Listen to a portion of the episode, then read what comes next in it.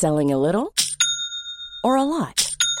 Shopify helps you do your thing however you cha-ching. Shopify is the global commerce platform that helps you sell at every stage of your business. From the launch your online shop stage to the first real life store stage, all the way to the did we just hit a million orders stage. Shopify is there to help you grow. Shopify helps you turn browsers into buyers with the internet's best converting checkout. 36% better on average compared to other leading commerce platforms because businesses that grow grow with Shopify. Get a $1 per month trial period at shopify.com/work. shopify.com/work.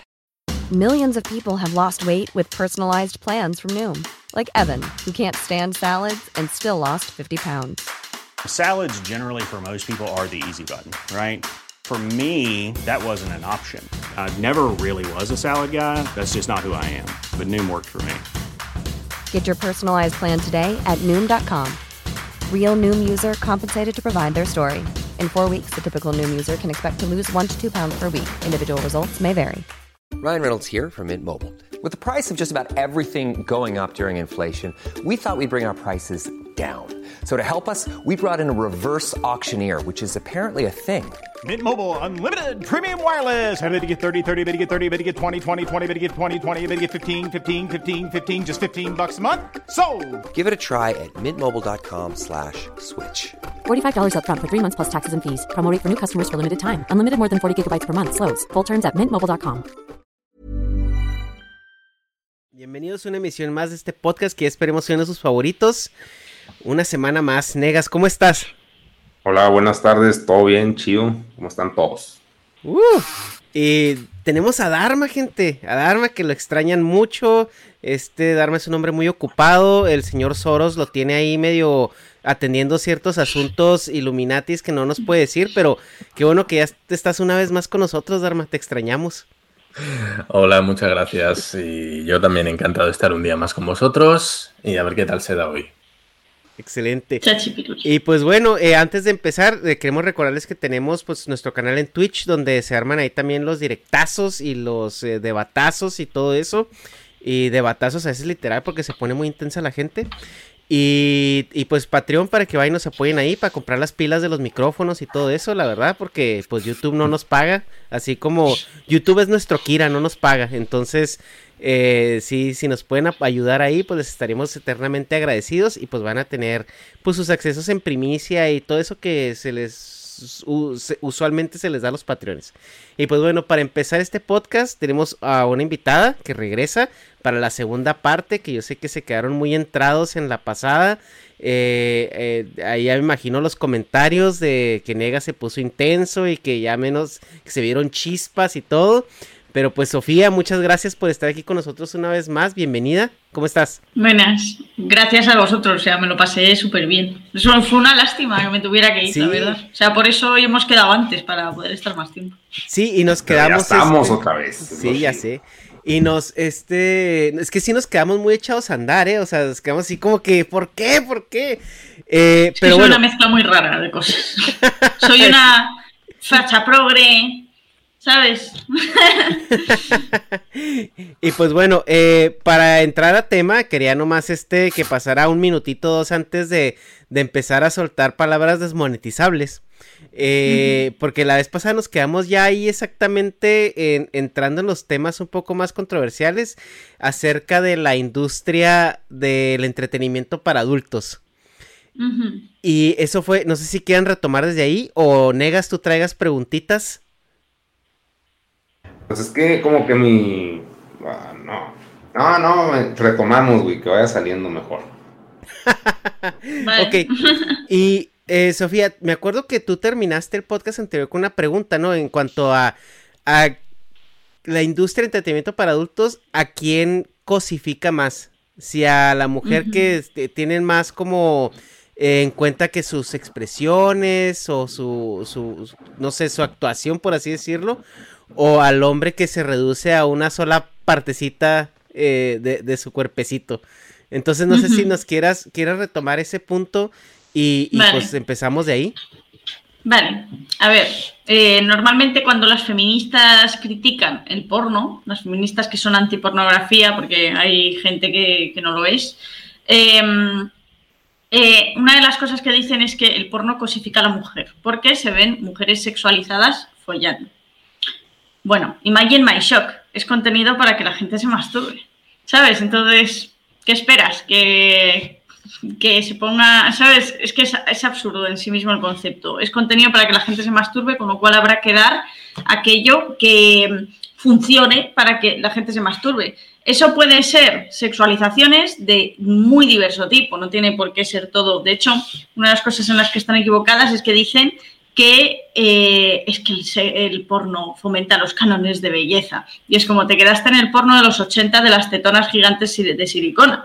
Hoy en día, por ejemplo, lo más normal en el porno, y te estoy hablando de porno mm, más visto y tal, son normalmente vecinitas. Vecinitas es un género de chicas, digamos, con cuerpo normal, eh, que emula, pues, eh, la tía que te puedes encontrar en cualquier lado, ¿sabes? Eh, vecinitas y cosplay. ¿Por qué? Pues porque los videojuegos y tal, ¿vale? Entonces, es todo lo contrario a, lo que, de hecho, muchas veces la, gracia del cosplay es que el cosplay es lo más artificial del mundo. Quiero decir, mm, muchas veces, eh, de hecho, es muy curioso el cosplay porque el aegao, que es la cara clásica de, eh, sexual del cosplay, jolín, se está focalizando toda la sexualización del personaje o de la actriz en su cara no en su cuerpo. Su cuerpo realmente es un añadido. Entonces, eh, esa clase de cosas, eh, y además que hay porno para cualquier tipo de gusto. Da igual si te gustan eh, gordas, flacas, con tetas, sin tetas, con culo, sin culo, de cualquier color. O sea, es que es absurdo decir que, que, la pornografía fomenta los cánones de belleza. Simplemente te expone todos los canones que necesites. Hay algunos canones que estadísticamente eh, pues serán más habituales y otros que menos, sin más. Y esos canones van variando en el tiempo. Véase que hoy en día el tema de eh, las siliconadas gigantescas ya no es tan común como en los 80. O sea, entonces esas cosas van variando. Eso por un lado. Por otro lado está el tema de, de jolín, a la tía, lo interesante del porno normalmente es que a la tía se la ve a disfrutar. Esa es la gracia, eso es lo que determina que una actriz porno sea buena o sea mala.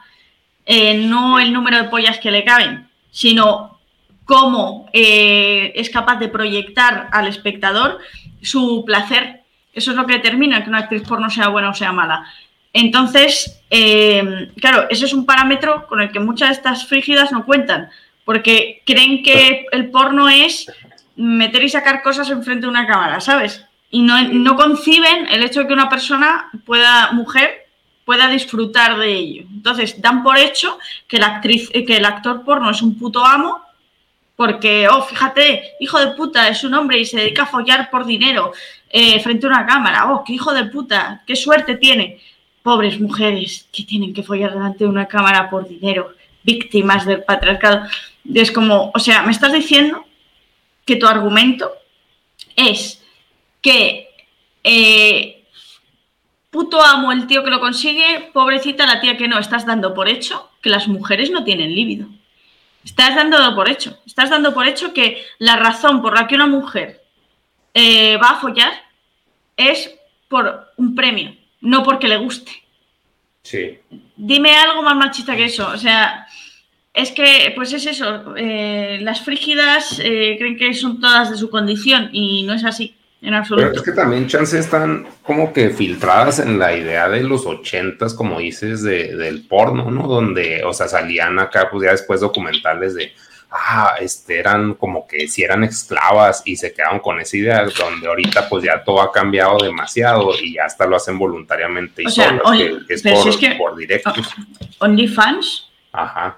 O sea, OnlyFans totalmente voluntario, no hay esclavitud, o sea, es de que yo le pico, yo decido lo que hago y no por ser punk de que, ah, mi cuerpo y ahí está la vagina, o sea, es de que no, o sea, pues simplemente lo disfruto y de paso gano dinero, pues que a toda madre, ¿no? O sea, está muy bien. Mm, y además es que, vamos a ver, imagínate que tu sueño en la vida es montar una empresa de comida para gatos llamada Karen, ¿vale? Jolín, pues si quieres montar esa empresa, tendrás que eh, ahorrar. Tendrás que ahorrar porque una empresa cuesta mucha pasta. Y una empresa que vende un producto físico, más todavía. Entonces, joder, a lo mejor el primer empujón, dices, ¿de dónde pillo la pasta? ¿Me pillo un préstamo del banco o qué hago? Pues hay mucha gente que pensará, pues mira, en lugar de pedir un préstamo, ¿qué tal si ahorro con haciendo porno y luego monto mi empresa? Es súper habitual, de hecho. O sea, eh, ¿cómo se llamaba esta tía de los 90? La que, la que, la primera en hacer triples penetraciones de polla. ¿Cómo se llamaba esta tía? No sé. Eh, Tania. Ah, lo tengo apuntado. Es que tengo un vídeo que, que voy a preparar sobre ella. Ahora os lo digo. Es que esta tía esta tía. No, estamos tan documentados, ¿no? Era así. Es que en los 80 yo creo que no teníamos todavía intereses sexuales. A ver, cómo se llama esta mujer. Bueno, no, lo encuentro, pero vamos. Esta tía fue una tía que se hizo millonaria en los 90. Hmm. Fue la que propagó el porno masivo hmm. a nivel de producción. Porque ella fue la que definitivamente decidió grabar únicamente escenas en lugar de películas. Y entonces eso fue lo que le hizo millonaria. Se hizo millonaria, se jubiló, nadie sabe qué ha hecho con su vida, nadie sabe nada de ella. ¿Por qué? Pues porque estará rascándose mm, lo que sea, ¿sabes? Sí, pues eh, entonces, quiero decir, eh, ¿por qué las tías estas, las antiporno, respetan a esta tía? Porque dicen, bueno, pero es que ella se hizo millonaria, es una excepción. Clasismo. O sea que si la tía no es millonaria, no la respetas. Si la tía no es millonaria, te parece indigna. O sea. pues yo creo que estamos también incluyendo a quien respeta cosas como si fueran las mismas personas, pero pues chance unas no las respetan y otras sí. O sea, porque todas las mujeres bola, o sea, todas las mujeres como conjunto feminista, pues se ven iguales y por lo mismo es demasiado contradictorio todo lo que pueden decir. Pero lo que te presentan las noticias de que, ah, la están haciendo de pedo por esto, es lo que o sea, como que uno estúpidamente, ignorantemente y porque no quiere investigar, pues dices, ah, pues si dicen que se están quejando porque el rosa no es nomás de niñas, que también es de hombres, pues uno piensa, pues pendejadas. No sé si era en el siglo XVI o XVII, no me acuerdo, que el rosa era un color de hombres. Mm. ¿Sabes? O sea, es que esas gilipolleces y él no se quede de depilarse. Mira, mi abuela no se ha depilado en la vida. O sea, es una cosa por épocas. Es que hay un momento, joder, hay porno de, de Harry, ¿sabes? Hay porno de tías sin depilar, porque hay gente a la que le gusta las tías sin depilar. Es que es una cuestión de. Es gente. Yo, una de las conclusiones que saco es que es gente que, que tiene tan poco universo sexual, ¿sabes? Han follado tan poco, tan mal, que es que no conciben. O sea, suena a broma, pero es que lo digo muy en serio. Quiero decir. Sí, pero pues esa es tu conclusión, ¿no? Porque si dices eso, pues triguereas a todas. Pero es que vamos a ver, una persona que dice esas afirmaciones, es que los hombres no sé qué, es que no tiene ni idea de los gustos sexuales de los hombres. Honestamente.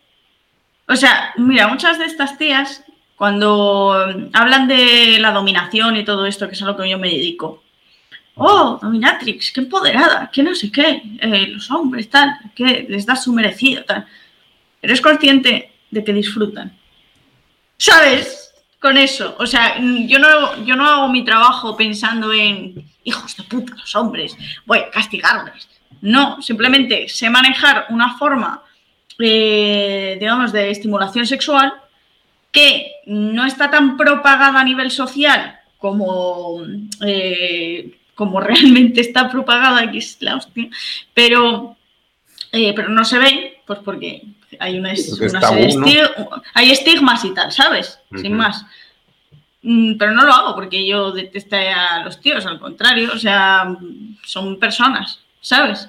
Entonces, o sea, quiero decir, esos razonamientos lo que te están diciendo es que es gente que basa sus relaciones sexoafectivas en la venganza, en el resentimiento. ¿Cómo cojones vas a tener buen sexo si tú estás pensando en el resentimiento, si tú estás creándote unas expectativas irreales. ¿sabes? Siempre están hablando de las expectativas reales del porno cuando, tía, mira lo que estás esperando de la humanidad, de una pareja, de un polvo. O sea, es que tu puta cabeza está llena de expectativas irreales. ¿Sabes? Sí, de hecho, o sea, a veces lo que piensan ellas es más irreal que lo que piensa alguien que ve porno, ¿no? Porque dice, no, estás bien este, cegado por lo que te presenta el porno. Es de que, pues no, güey, simplemente conozco más opciones, güey, que tú. No, pero es que me jode mucho eso también, porque dicen, porque es que el porno no es la realidad. Bueno, no es tu realidad. No es tu realidad. O sea, hay gente cuya vida es una puta película porno. O sea, las orgías existen, los tríos existen. Joder, Todas esas cosas existen. Otra cosa es que tú no quieras adentrarte en eso porque no te interese o porque no sabes que existe o por lo que sea. Pero eso de que es irreal es que no es irreal. Ajá.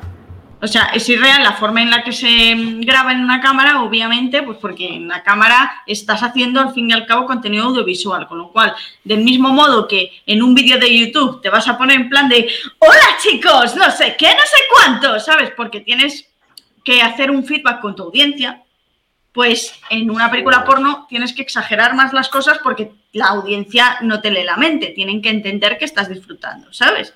Pero eso no significa que no estés disfrutando, simplemente que tienes que potenciar tu expresividad para que la gente lo note.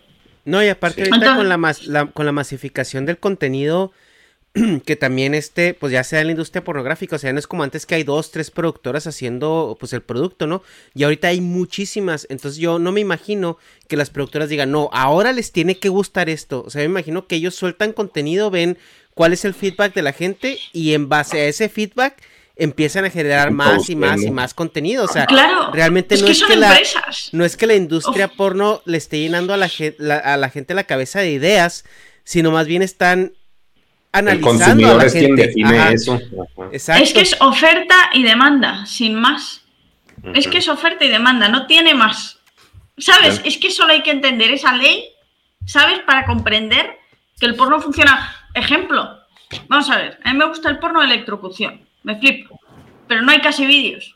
La mayor parte del porno que encuentro de eso son tiras de cómic de estos que hacen gente con fanarts, ¿sabes? Y me sirven muy pocas, porque no hay casi contenido de eso. ¿Por qué? Porque hay muy poca demanda. Porno de anal, sigo un montón de cuentas de porno de anal en Twitter que tienen tropecientos mil seguidores y tengo todos los vídeos del mundo.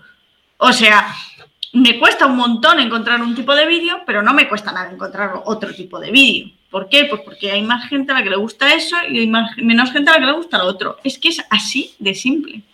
Sí.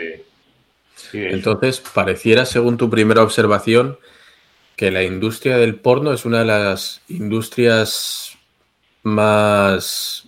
Eh, Adaptivas al mercado. No, más, pues, más inclusivas y más diversas, ¿no? Tanto que estamos ahora hablando de diversificar todo algo más democrático que poder elegir el porno que te da la gana en la página web de turno. Sí, sí, sí. O sea, realmente lo pienso. Una, otra cosa es cómo funciona a nivel profesional la industria del porno, que eso es horrible.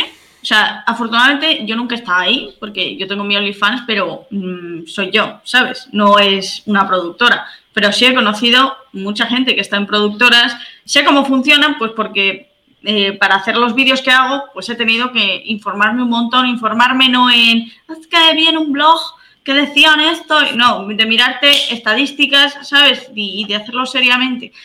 Y es una industria que funciona como la puta mierda porque no hay regulaciones laborales. Entonces, la explotación laboral y cosas de estas están a la orden del día. Los engaños, la falta de contratos, tal. Por falta de regulación, por culpa de estas frígidas, de nuevo. Pero eh, sin embargo, en lo que es el aspecto de la inclusividad, vamos, pero si es que, totalmente. Por ejemplo, vamos a ponernos un caso extremo, que tienes algún tipo de malformación, ¿vale? Que eso es un elemento discriminatorio a todos los niveles. Quiero decir, mm, difícilmente te van a contratar en un trabajo de cara al público difícilmente te van a contratar en un trabajo, yo qué sé, en ciertos sitios por, tener una mala formación. Desgraciadamente es así, ¿vale? Es un hecho. Sin embargo, vamos, precisamente porque hay fetiches para todo el mundo de cualquier cosa, podrás ser actor porno. O sea, es que, ¿sabes? Eh, no cualquier trabajo puede decir eso. No, no, no, cualquier trabajo. Es una lástima, de hecho, que, esté tan mal regulado, que esté lleno de todas esas mierdas que joden todo, porque es que hay gente explotada de verdad, ¿sabes? En la industria del porno y tal, por falta de regulaciones. Pero si no hubiera esa falta de regulaciones, es que no se me ocurre sector laboral eh, más, más inclusivo con la gente. Oye, pero por ejemplo, eso de la, de la industria del porno, o sea, como, pues no sé, compañías. Con, la industria del porno me refiero. Claro, con la industria del porno me refiero migrando mucho al auto, o sea, que uno tenga pues el control sobre lo que hace y lo que no, ¿no? O sea, sí, si está cambiando. No, hombre, claro. Sí, sí, sí. Pues sí está bien, porque ahí pues ya al rato nos vamos a quejar más bien de que no paguen más porcentaje los de OnlyFans. O sea, para, o sea, que OnlyFans no te dé más porcentaje a ti como creador de contenido. Pero, o sea, en cuanto a, abusos y esas cosas, pues sí, sí disminuye mucho, ¿no? Porque tienes mucho control sobre la producción.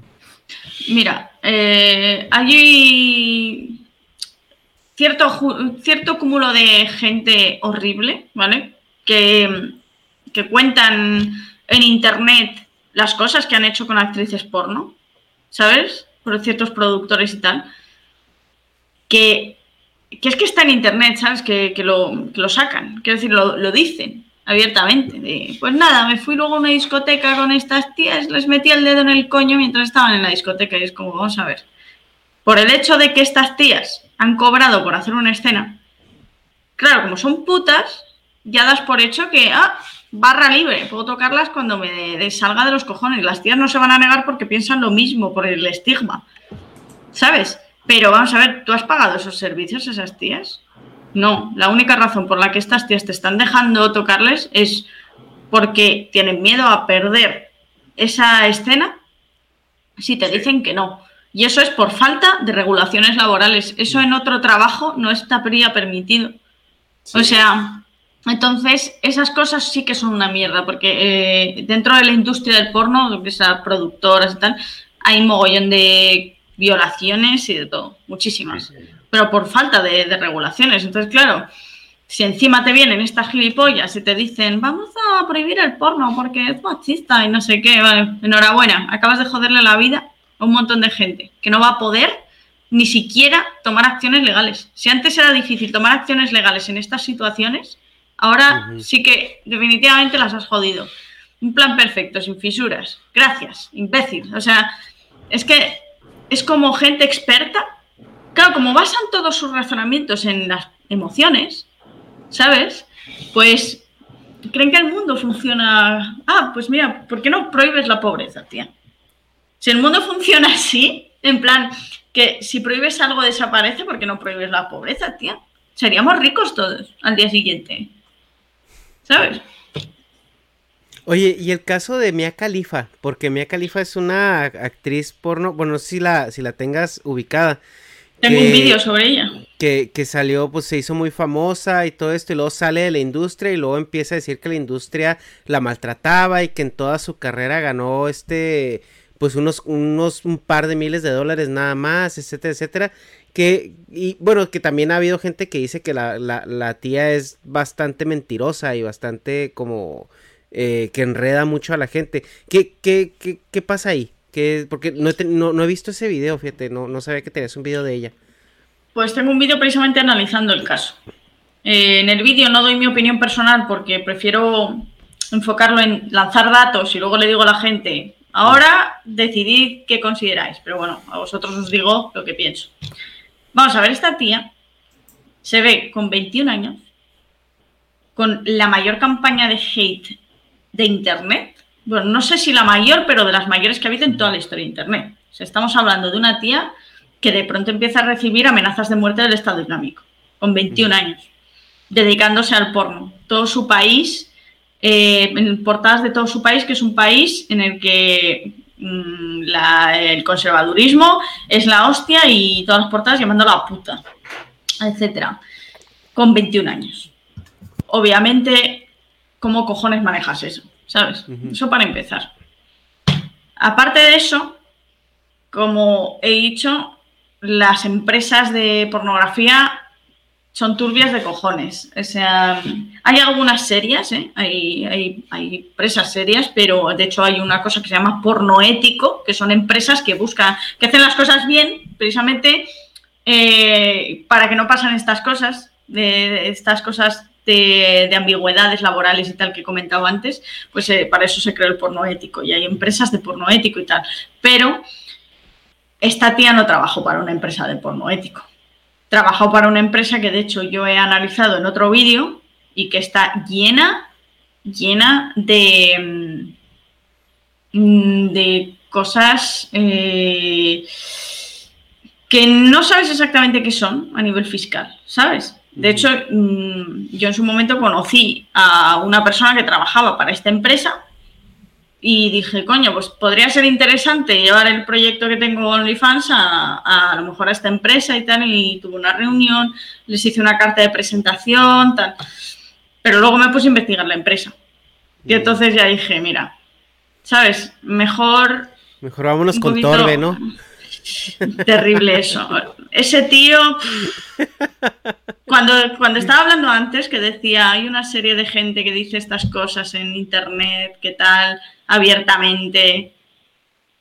¿Sabes? ¿A quién crees que me estoy refiriendo? O sea, esta clase de gente. O sea, el problema es que, claro, mm, tienes ahí el estigma de que, claro, esas tías son putas, ¿sabes? Porque están cobrando por hacer sexo, porque las productoras te, mm, te pagan por, por grabar escenas. No es como hacer OnlyFans, digamos que OnlyFans es tú y tu mecanismo, ¿sabes? sino esto es, te están pagando porque folles en público, eh, con una cámara delante. Es decir, eres prostituta, de alguna, que, que se graba de alguna forma, ¿no? Entonces, claro, tienes el estigma de eres una puta. Entonces, claro, estas tías lo que tienen que soportar es babosos de mierda que se las follan cuando quieren, que hacen lo que quieren con ellas, las engañan, de todo, ¿sabes? Entonces, claro, Mia Califa estuvo en contacto con esa clase de gente con 21 años y con una campaña de hate de la hostia. Que me venga a mí a decirme, ay, Mía Califa, es que es tonta, es que es mentirosa, mira, gilipollas. Enfréntate tú a la décima parte de lo que ha vivido esa tía, a esa edad, que es que a esa edad no tienes nada claro, y luego me cuentas, ¿sabes? O sea, es que es absurdo decir eso. Quiero decir, hay gente que se desespera y toma decisiones estúpidas por mucho menos, ¿sabes? O sea, esta chica, vamos, yo realmente habrá cosas en las que evidentemente pues no estoy de acuerdo en cómo hizo su modus operandi, pero no es que no esté de acuerdo porque digo, lo he hecho mal, no, es que creo que lo hizo mal no adrede, sino por porque es que se, vio sobre claro, se vio sobrepasada por es que creo que cualquier persona, o sea, quiero decir, una campaña de hate mundial, incluso gente de 50 tacos con la cabeza bien amueblada, ojo, recurren, a, hay, unas empresas que se llaman empresas de gabinetes de crisis, que son empresas especializadas en cómo reaccionar a esas cosas. Quiero decir, si hay un negocio que consiste en que gente paga para saber qué cojones hacer en una situación así, es porque es algo muy complicado. Pues imagínate con esa inmadurez y tal, ¿sabes? Entonces, yo a esta chica me da mucha lástima lo que le ocurrió y realmente la creo en muchas cosas por cómo funciona la industria y tal. Yo afortunadamente pues no he participado en movidas de esas, de, la industria y tal.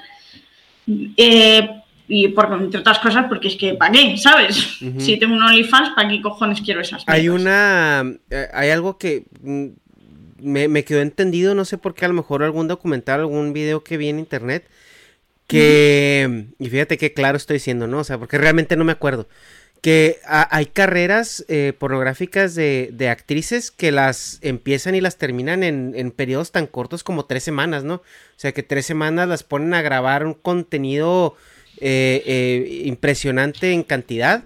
Y, y, el, y el consciente colectivo es de que, ay, pues esta tiene años haciendo esto, ¿no? Y, y nada de que toda su carrera fueron, este, dos, tres semanas de estar, ajá, un mes de estar grabando y ya. ¿Eso es, cierto o es, es algo que malentendí? A ver, depende de cómo definas el término carrera. Quiero decir, para mí eso no es una carrera. Una carrera es estar muchos años haciendo lo mismo y tener una experiencia laboral, un recorrido, ¿sabes? Eso es para mí una carrera. Lo otro es pues haber probado profesionalmente algo. Quiero decir, mm, yo he trabajado de informática. ¿He tenido una carrera como informática? Pues no, porque he estado demasiado poco tiempo trabajando de informática como para considerar que he tenido una carrera como informática. ¿Sabes lo que te digo? O sea, en ese sentido yo creo que no. Pero si nos atañemos a tías que empiezan a hacer porno, a las tres semanas acaban y han grabado tanto que sirve para un montón de vídeos, sí, claro, por supuesto. O sea, gente arrepentida para siempre y cosas por el estilo, muchísimas. O nomás necesitaba salir del apuro económico, ¿no? Y así nos grabó un chingo y ahí la vemos. Claro, o ni, ni eso, ¿sabes? O sea, tías que empiezan porque les gusta, ¿sabes? Porque dicen, coño, pues puedo ganar dinero con algo que es que realmente me da morbo y tal, pero luego se enfrentan a lo que tiene la sociedad detrás, ¿sabes? Que es lo puto peor, porque es que eh, creo que el único, creo que la única cosa más estigmatizada que ser trabajadora sexual debe de ser ser criminal de algún tipo, ¿eh? O sea, no, no exagero. Entonces, claro, como de pronto se me ven con una losa de la hostia encima, de, joder, eh, todo el estigma que tiene encima, porque es como, eh, pues para esta gente es casi como la lepra, ¿sabes? Una cosa terrible, pues no aguantan y se van. Claro, eso, eso ocurre, eso ocurre mucho. O sea, mira, te pongo, un ejemplo, un ejemplo, y además es que es un ejemplo bueno porque yo, por ejemplo, soy dominatrix y tal hago pornografía en mi OnlyFans y luego soy dominatrix. No sé, pero yo no tengo un gran estigma, porque mi trabajo como dominatrix es que yo ni siquiera tengo sexo coital con, con los esclavos, sino que es otro rollo. O sea, mi estigma es muy inferior al de otras trabajadoras sexuales, ¿sabes? Y además, yo es una cosa que es que Mm, deje mi trabajo por ser dominatriz, porque a mí me vuelve loca. Quiero decir, digamos, tengo muchas cosas que hacen que tenga menos estigma que otras chicas, ¿vale? Sin embargo, en el momento en que decidí tomar esa, pues en que hice, tomé esa decisión y públicamente de profesionalizarlo y tal, yo recibí durante tres meses una avalancha de amenazas de muerte, calumnias públicas y de todo que no te puedes ni imaginar, hasta el punto de que un día me ocurrió una cosa, ¿sabes? Pero quiero decir, y yo no tengo nada en comparación con una trabajadora sexual de otro ámbito, ¿sabes? Es decir, mi estigma es muy inferior. Pero, Imagínate una tía como Mía Califa. Pero tú, ¿por qué recibiste ese hate? O sea, ¿te metiste con, alguien o es simplemente la gente, o sea, tu círculo social o de dónde? De dónde no, no, conservadores, los conservadores. Mm. Claro.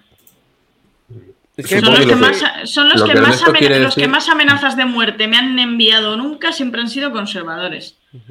Supongo que lo que Ernesto quiere decir es como así, así como una actriz porno, pues es una cara pública, vamos a decir. Sí. Y la puede reconocer entiendo yo que el papel de Dominatrix es algo más privado y Ernesto supongo que preguntará cómo esa gente sabe, estando fuera del mundillo, reconocerte como una trabajadora sexual en el ámbito de Dominatrix. Hombre, pues porque yo hablo de eso en internet. Ah, quiero decir, hablo. Claro, o sea, quiero decir, mis vídeos de YouTube, mi canal de YouTube va de sexo. Y en los títulos no pone Sofía Rincón, pone Sofía Rincón, dominatriz profesional. ¿Sabes? Hablo mucho de dominación. Eh, hoy mismo tuiteé un, sobre un esclavo nuevo que tengo y hice un tweet sobre el esclavo. ¿Sabes? O sea.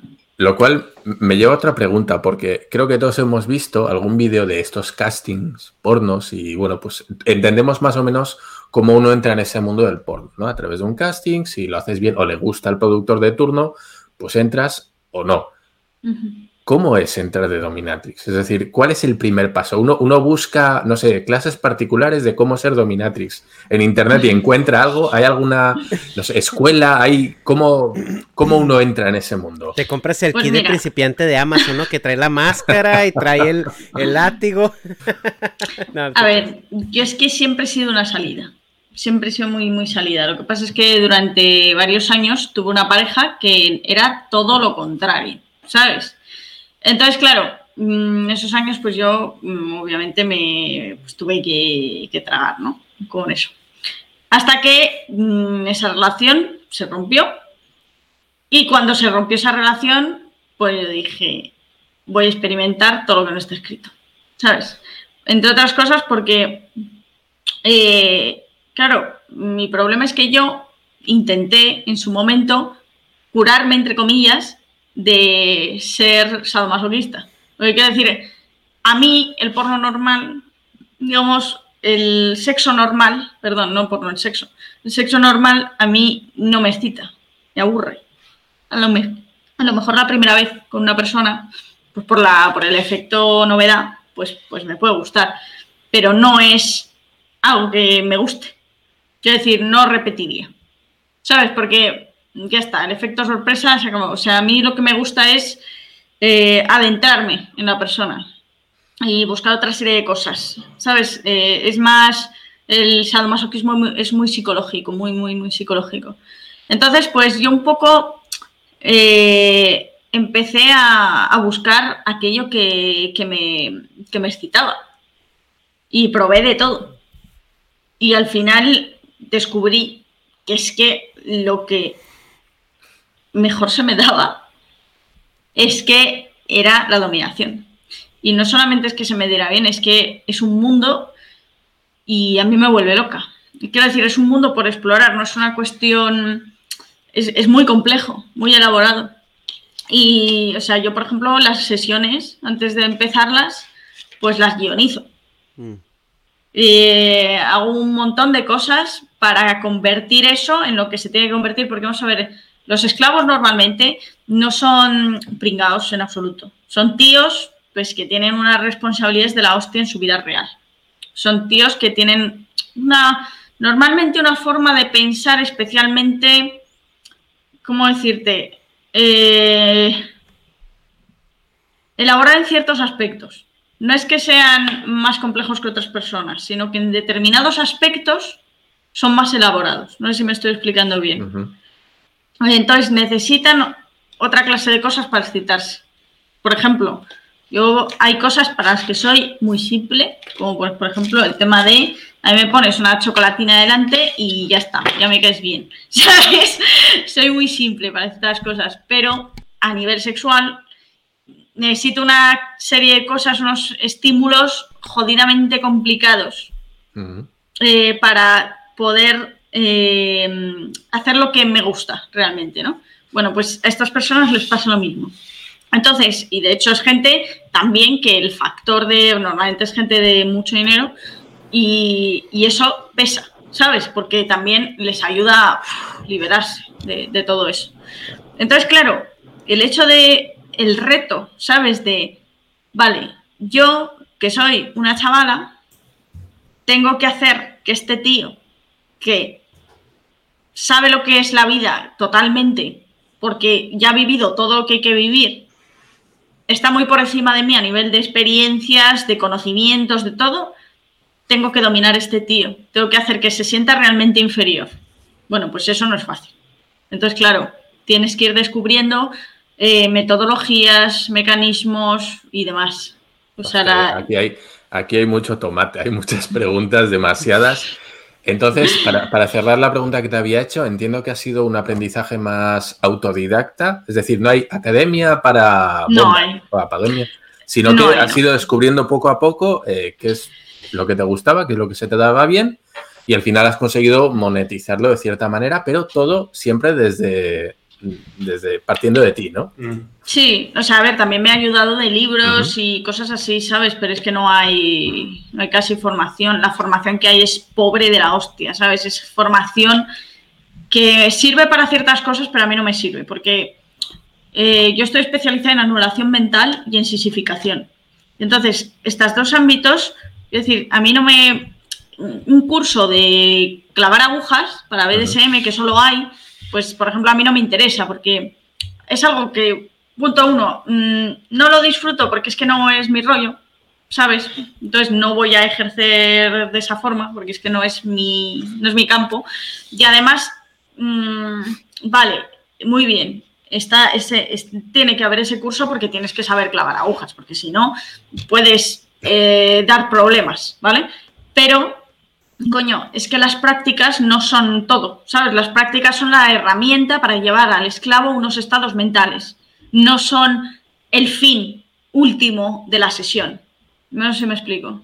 Entonces, claro, pues eso es básicamente practicar mucho. Es como cuando tú hablas normalmente con ilustradores con, o con artistas de otros ámbitos, eh, tienen una parte de formación y tienen una parte de yo me dedico a esto no sé cuántas horas al día, estudio esto no sé cuántas horas al día, practico esto no sé cuántas horas al día. Y por eso logro hacer esto. Bueno, esto es igual.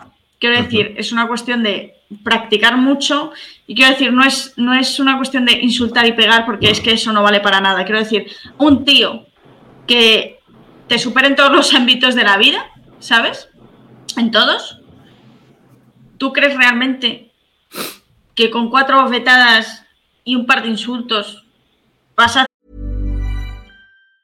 Ever catch yourself eating the same flavorless dinner three days in a row?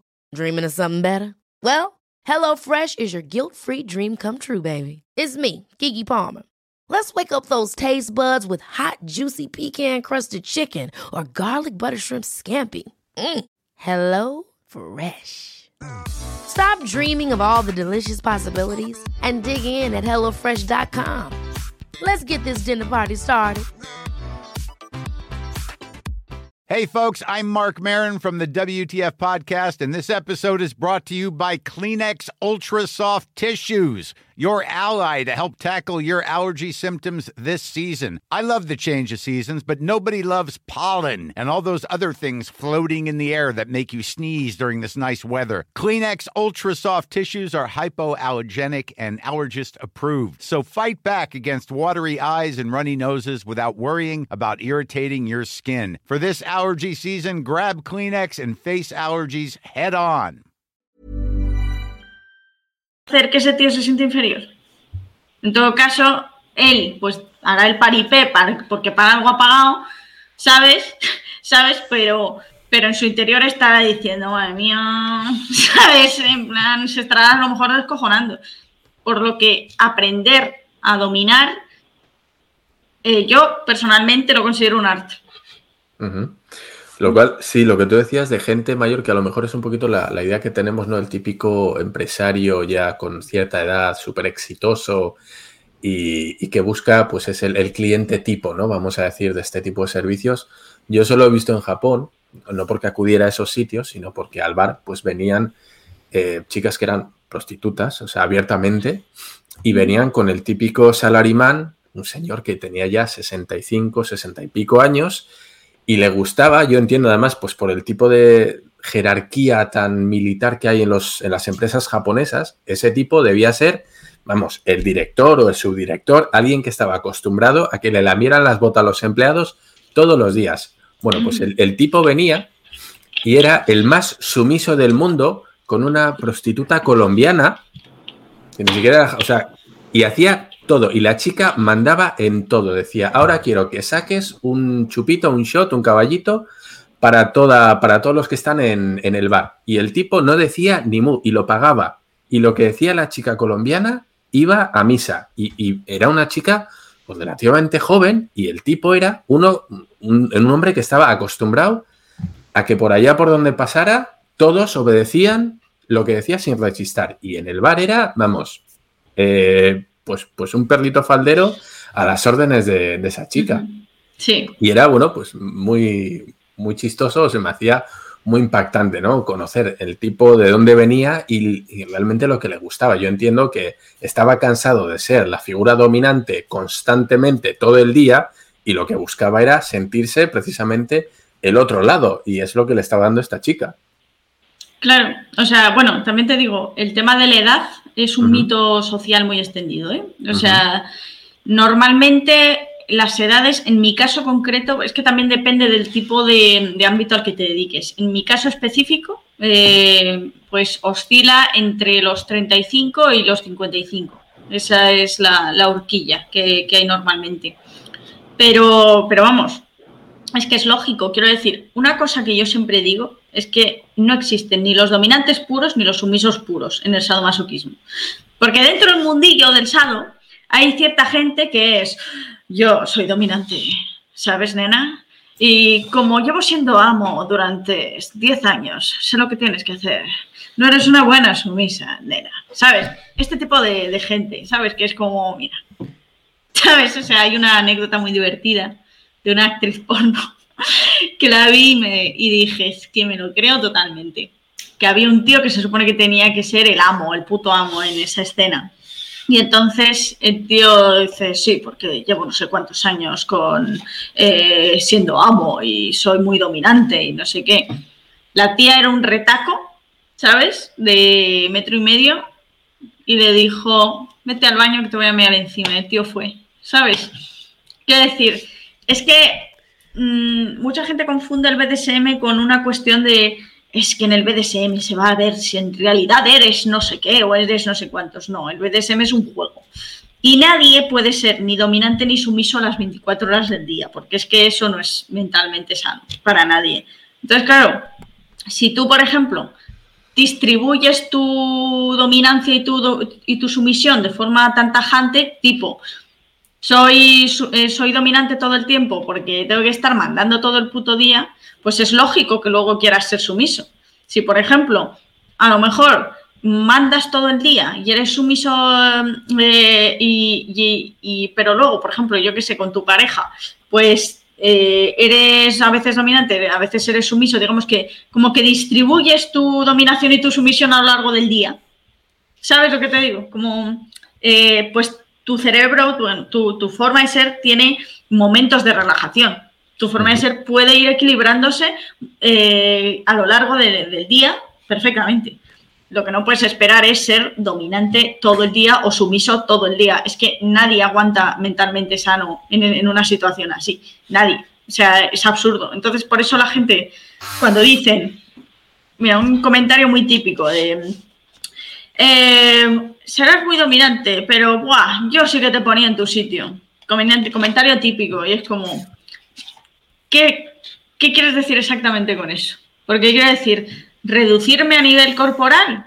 Yo soy un retaco. Yo mido un metro 53, creo. Y claro, no tengo fuerza, por supuesto. Si me pagas un puñetazo, te aseguro que, me tienes en el suelo. O sea, ¿qué quieres decir? ¿Que, tu forma de dominarme va a ser mm, pues imponiendo la fuerza? ¿Crees que por tener esa actitud yo voy a doblegarme de algún tipo porque creo que eres superior por, tener una actitud de gallito? ¿Sabes? Son estereotipos que la gente que no sabe lo que es el BDSM creen que es una cuestión de, nada, esta tía es cuestión de ponerse ahí y ponerle el criterio, ¿sabes? Y no es eso, realmente en la escena tú te encuentras tíos que son la gente más humilde del mundo, o sea, tíos que nunca dirías este tío es dominante, siendo la gente más dominante que te puedas imaginar. ¿Sabes? Y no porque sean unos pringados en la vida real y luego se desahoguen, no sé. No, no tiene nada que ver con eso. Simplemente equilibran su, su dominancia y su.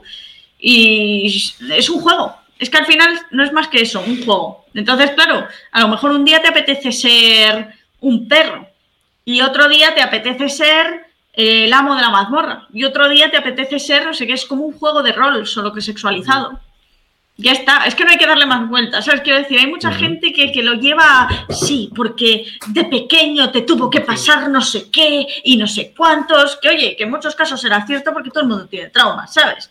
Pero mm, es que el objetivo no es una cuestión terapéutica, el objetivo es tan simple como divertirse en la cama, ¿sabes? Bueno, en la cama no, porque no se suele estar mucho dentro de la cama en el sado, pero, pero vamos, divertirse sexualmente.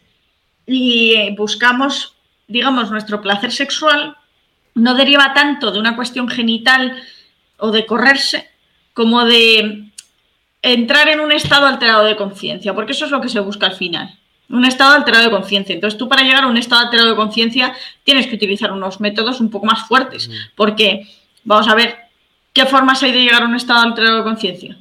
Pues o tomas drogas o, tienes algún tipo de shock eh, chungo o haces cosas que te lleven a ese estado alterado de conciencia.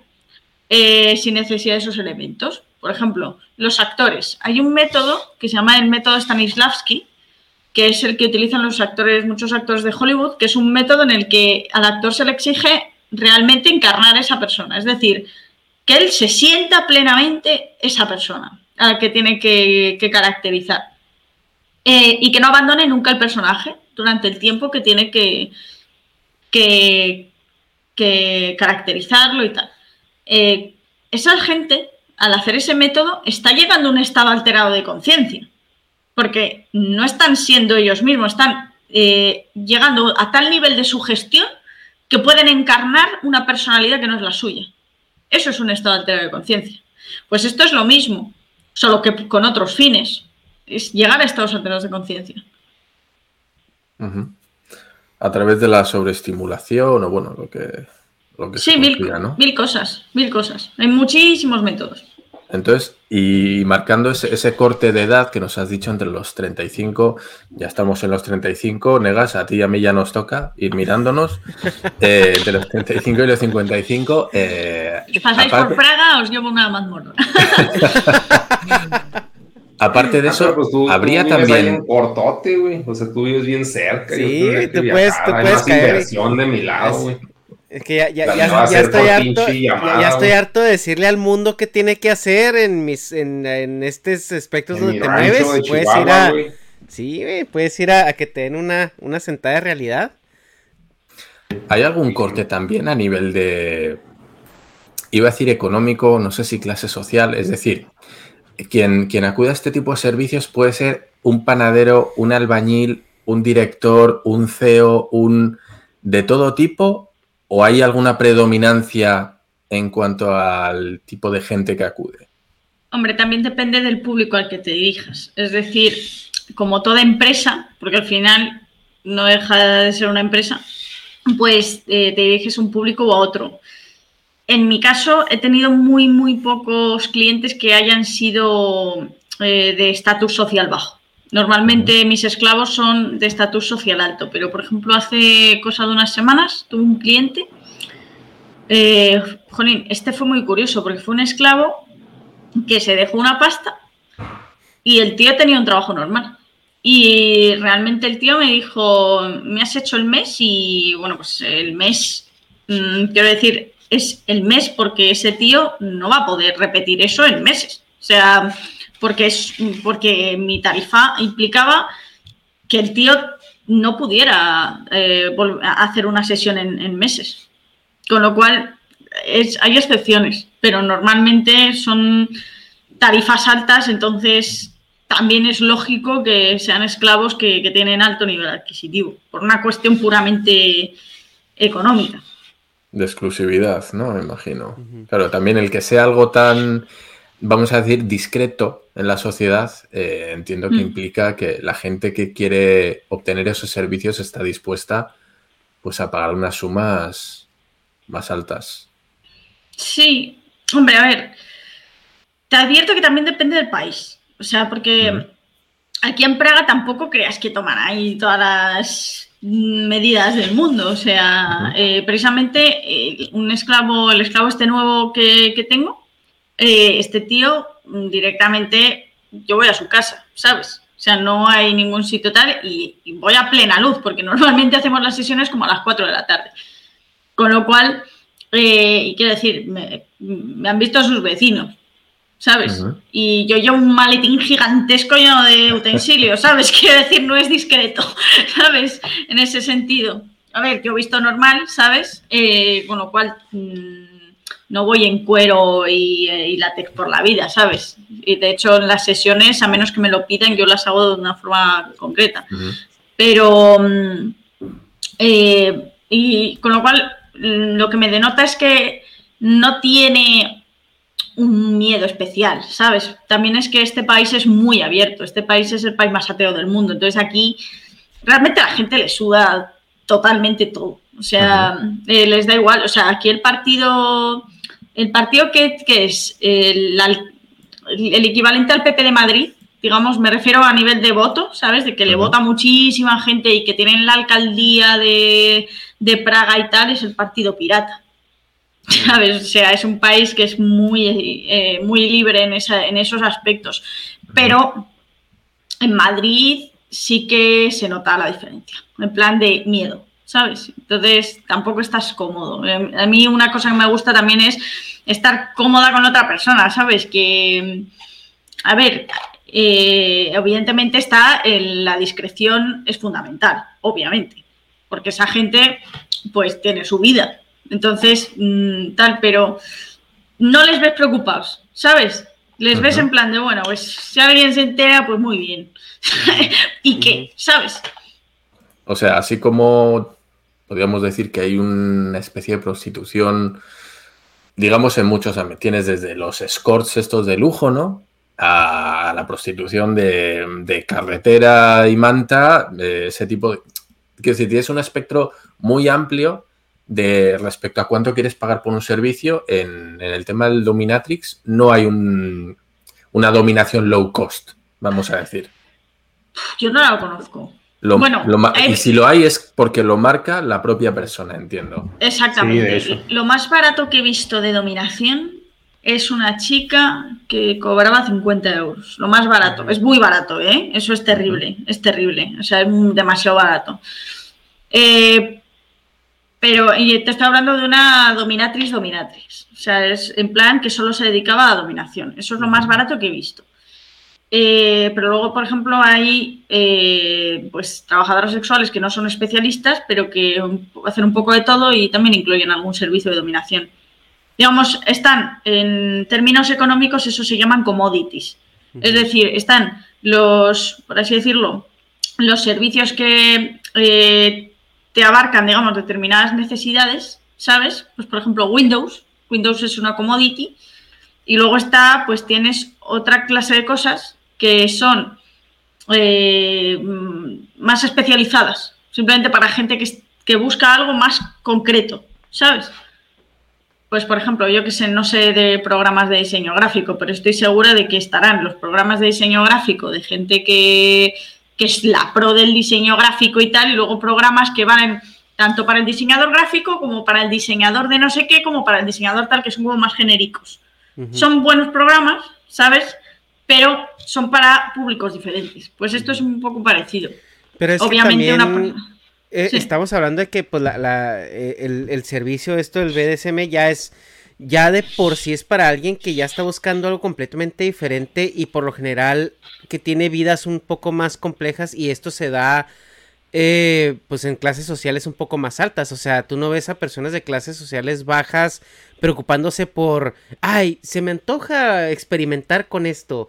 Ay, por la misma naturaleza de su, de su, de su rutina diaria, ¿no? O sea, que, que la persona de clase baja tiene una rutina diaria eh, pues muy, muy, muy diferente a una persona de clase alta. Mm, bueno, te diré que no es una cuestión de antojo, ¿eh? O sea, quiero decir, esto es como una orientación sexual, mm. el sado. O sea, quiero decir, yo no puedo tener sexo normal. A ver, puedo tenerlo, pero es una cosa que no me satisface en absoluto. Es como si a un gay le pones a, a follar con una mujer. O sea, a lo mejor podrá, porque por algo ha habido matrimonios fingidos en los que el tío ha fingido que era heterosexual y ha podido follar con la mujer, ¿sabes? No se va a morir. Puede, pero obviamente no, no es lo que, lo que está, lo que necesita, sino que necesita otro hombre. Pues esto es muy parecido. Yo puedo tener sexo normal, pero no es lo que necesito. Entonces, eh, y entonces en ese sentido, o sea, no es una excentricidad, ¿sabes? Habrá gente para la que sí, ¿sabes? En plan, gente que dice, bueno, pues voy a probar a ver si me gusta, ¿sabes? Pues, y a lo mejor le gusta y a lo mejor no. Entonces hay gente en la que supongo que sí que será como una excentricidad. Pero hay gente para la que te aseguro que no es una excentricidad, sino que es que es una forma de vida. O sea, mi vida, mi forma de vivir, de percibir las cosas, gira en torno al sadomasoquismo. Entonces, una, igual que una persona, pues yo que sé, un pintor, mira al mundo con los ojos de un pintor, todo, todo, ve un documental sobre, yo qué sé, el Big Data y de alguna manera hilará conceptos para decir, coño, entonces esto, por eso ocurrió este fenómeno con la pintura del renacimiento de no sé qué, ¿sabes? Porque tu cerebro bailando conceptos. Bueno, pues a mí me pasa lo mismo, pero con el sado. Muchas veces estoy viendo cosas y pienso, coño, por esto, no sé qué, no sé cuánto, ¿sabes? Entonces, es mucho más que una simple excentricidad, ¿vale?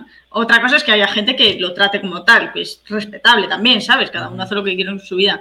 Respecto a la pobreza, no lo sé, no creo, porque precisamente quiero decir, como no es una excentricidad, sino que es una orientación, pues realmente cualquier persona puede tenerla, sea pobre o no pobre. Otra cosa es la cantidad de utensilios que tengas. A, lo que me refería yo es a la oportunidad de descubrirlo, porque, ah, o sea, por ejemplo, en, en, México, no sé si Negas estaría de acuerdo conmigo, o sea, como que, ¿cómo te das cuenta? Que eso es lo tuyo, o sea, cuando a lo mejor tienes una vida donde estás apurado por pagar las, los recibos, donde estás apurado por, por este eh, cumplir pues con te darás cuenta cuando veas porno. Cuando veas porno a lo mejor te das cuenta, cuando busques pareja, la gente pobre tiene pareja también. No, sí, a eso me refiero, pero es como... Sí, pero o sea, está más difícil porque si tienes pareja, pues nomás estás calando una, o sea, no es como que es más visible, como dices, se me hace más fácil en el porno darte cuenta porque es algo más público y de acceso más inmediato. Pero una pareja, hasta que ya no la tienes adentro, o sea, y es la que dices, ah, cabrón. De todas formas, también te digo, o sea, dentro de las clases altas, eh, quiero decir, mm, es súper habitual que mm, los esclavos sean hombres o casados o divorciados. ¿Por qué? Pues porque o bien pensaron que, bueno, ya se me pasa. Tampoco, ¿sabes? Si se casaron por eso, porque pensaron que no sería tan importante. A mí me pasó que, en plan, que esta relación que tuve durante muchos años, yo pensé, bueno, no pasa nada, me acostumbraré, ¿sabes? Y spoiler, no, no se puede, ¿sabes? Eres así y ya está.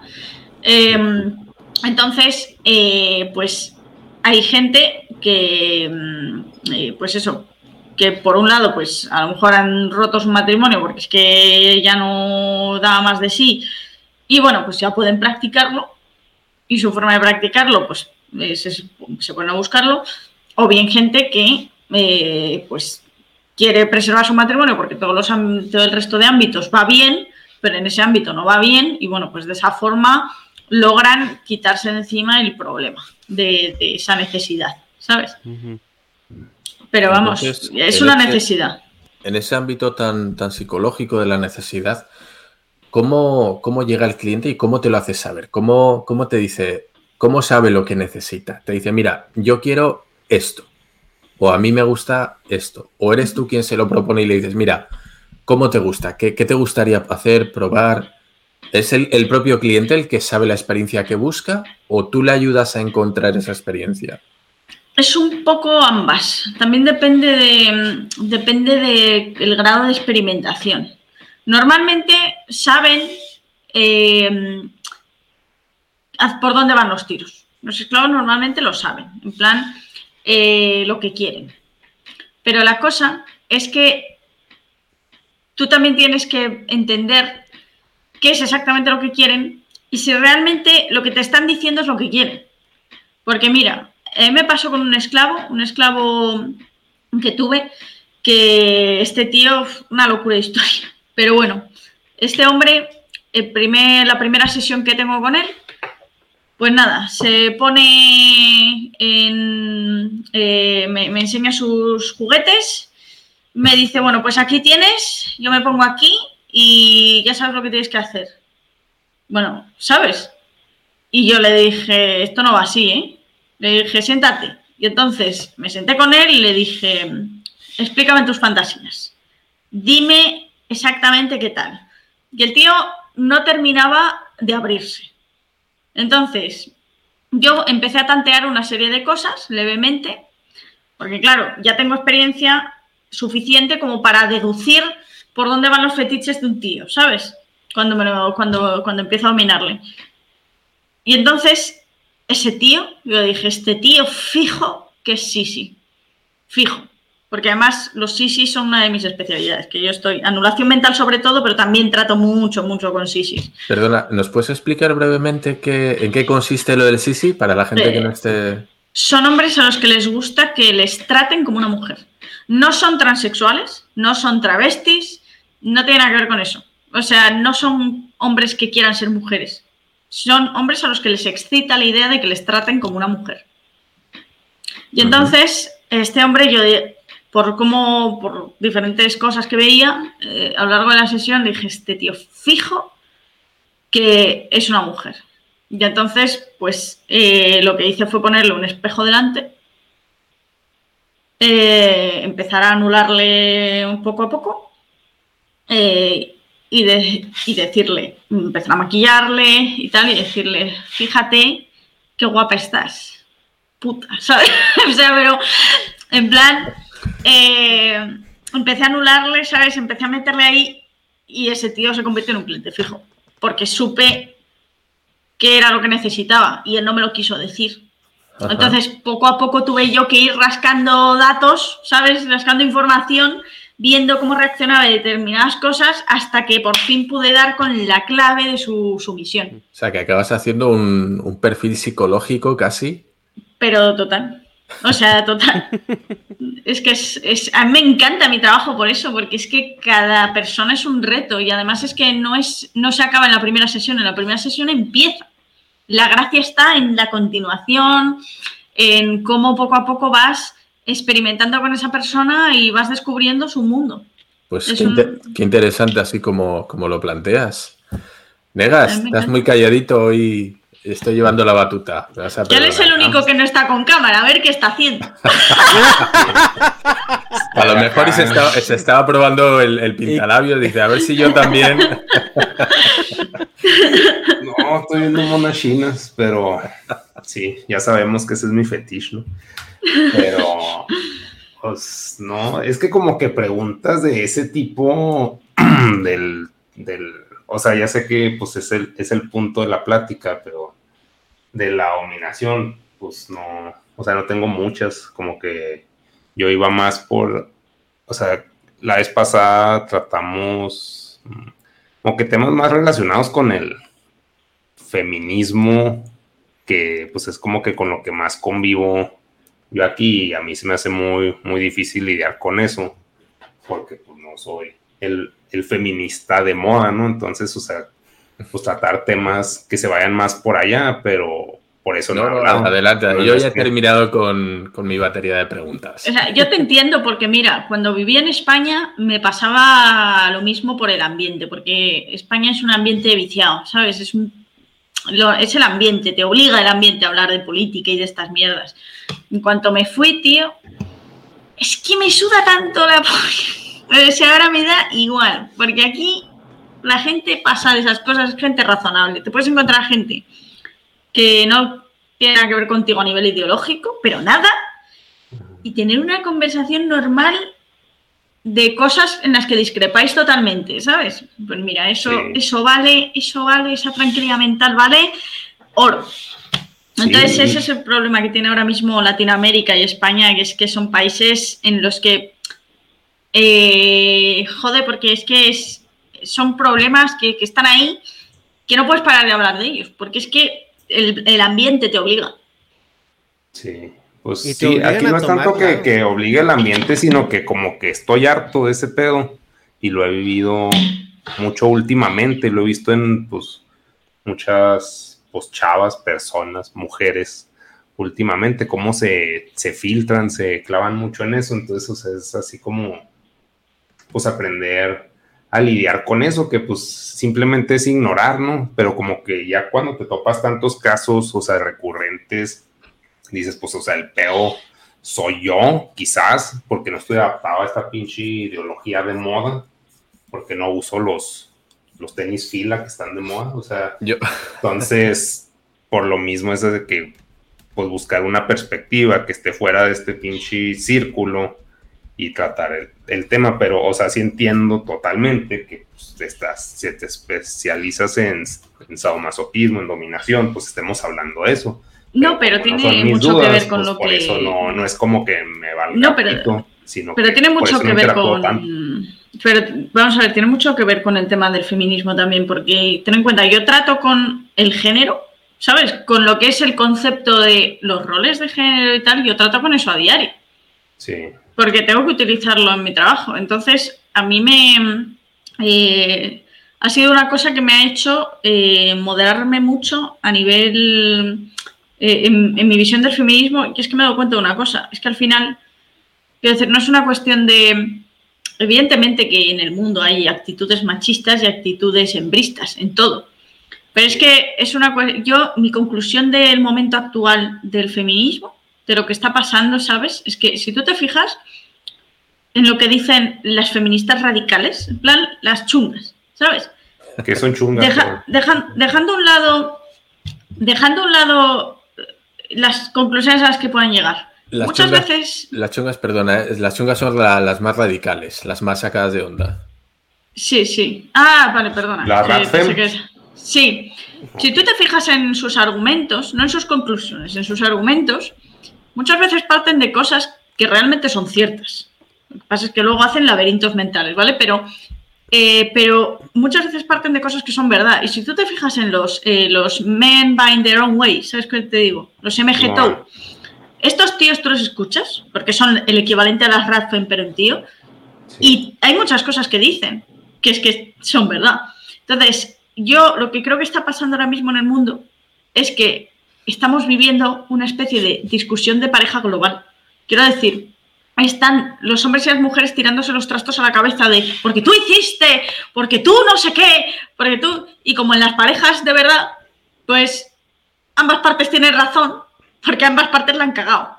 Entonces, claro, el resolver eso es muy complicado. Entonces, yo creo que estamos en ese momento histórico de resolver. Por eso, cada vez opto más por escuchar lo que tenga que decir la gente, porque es que es sorprendente muchas veces como una persona completamente opuesta a ti, radical en muchas cosas, que puede decir barbaridades, te pones a escucharla y de pronto dices, joder, pues esto que dice, pues no, no es que tenga sentido, es que es razonable que esta persona se esté cuestionando su realidad.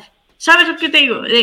Entiendo por qué está diciendo estas cosas. O sea, no es una cuestión de darle, de, darle a razón, es una cuestión de entender. Porque al final, cuando entiendes a las personas, entiendes de dónde parten sus problemas. Perdón. y, es mucho, y es mucho más fácil eh, poder llegar a, una llegar realmente a, una solución. Esto se ve, por ejemplo, en países pragmáticos.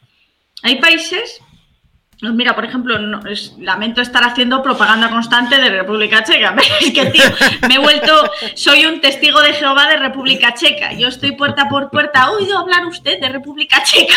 De Nuestra Señora República Checa. Estoy así, ¿sabes? Pero aquí, por ejemplo, una cosa que mola que me gusta es que en política, eh, por ejemplo, ahora mismo en el gobierno están en coalición, es como si tú metes en coalición a Vox, Podemos y Ciudadanos en coalición. Bueno, pues eso es lo que está pasando ahora mismo en República Checa, que están cinco partidos, moderados y no moderados, en coalición, haciendo cosas. Y en plan de, si, la, si alguien hace algo mal, el tío dimite. Han, dimitido ya tres ministros de sanidad porque lo están haciendo como el culo en la pandemia, ¿sabes? O sea, digamos que y como que se intenta llegar a determinados tipos de acuerdo. ¿Sabes? Es decir, vale, tú piensas esto, yo pienso esto.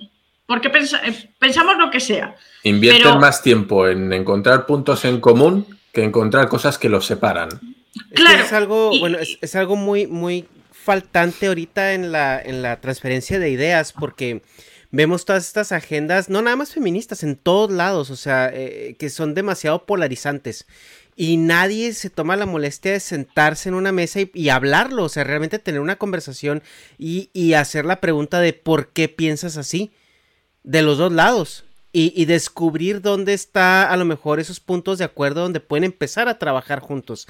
Y yo creo que sí es algo un poco cultural y un poco de ola de movimientos e ideologías, porque eh, como tú lo comentas, o sea, a lo mejor eh, tú ves algunos países eh, muy desarrollados donde los políticos realmente son exigidos, donde los políticos realmente tienen un, un, trabajo de verdad que es buscar el bien de la, de la gente, ¿no? O sea, realmente haciéndole honor al, al puesto de servidor público.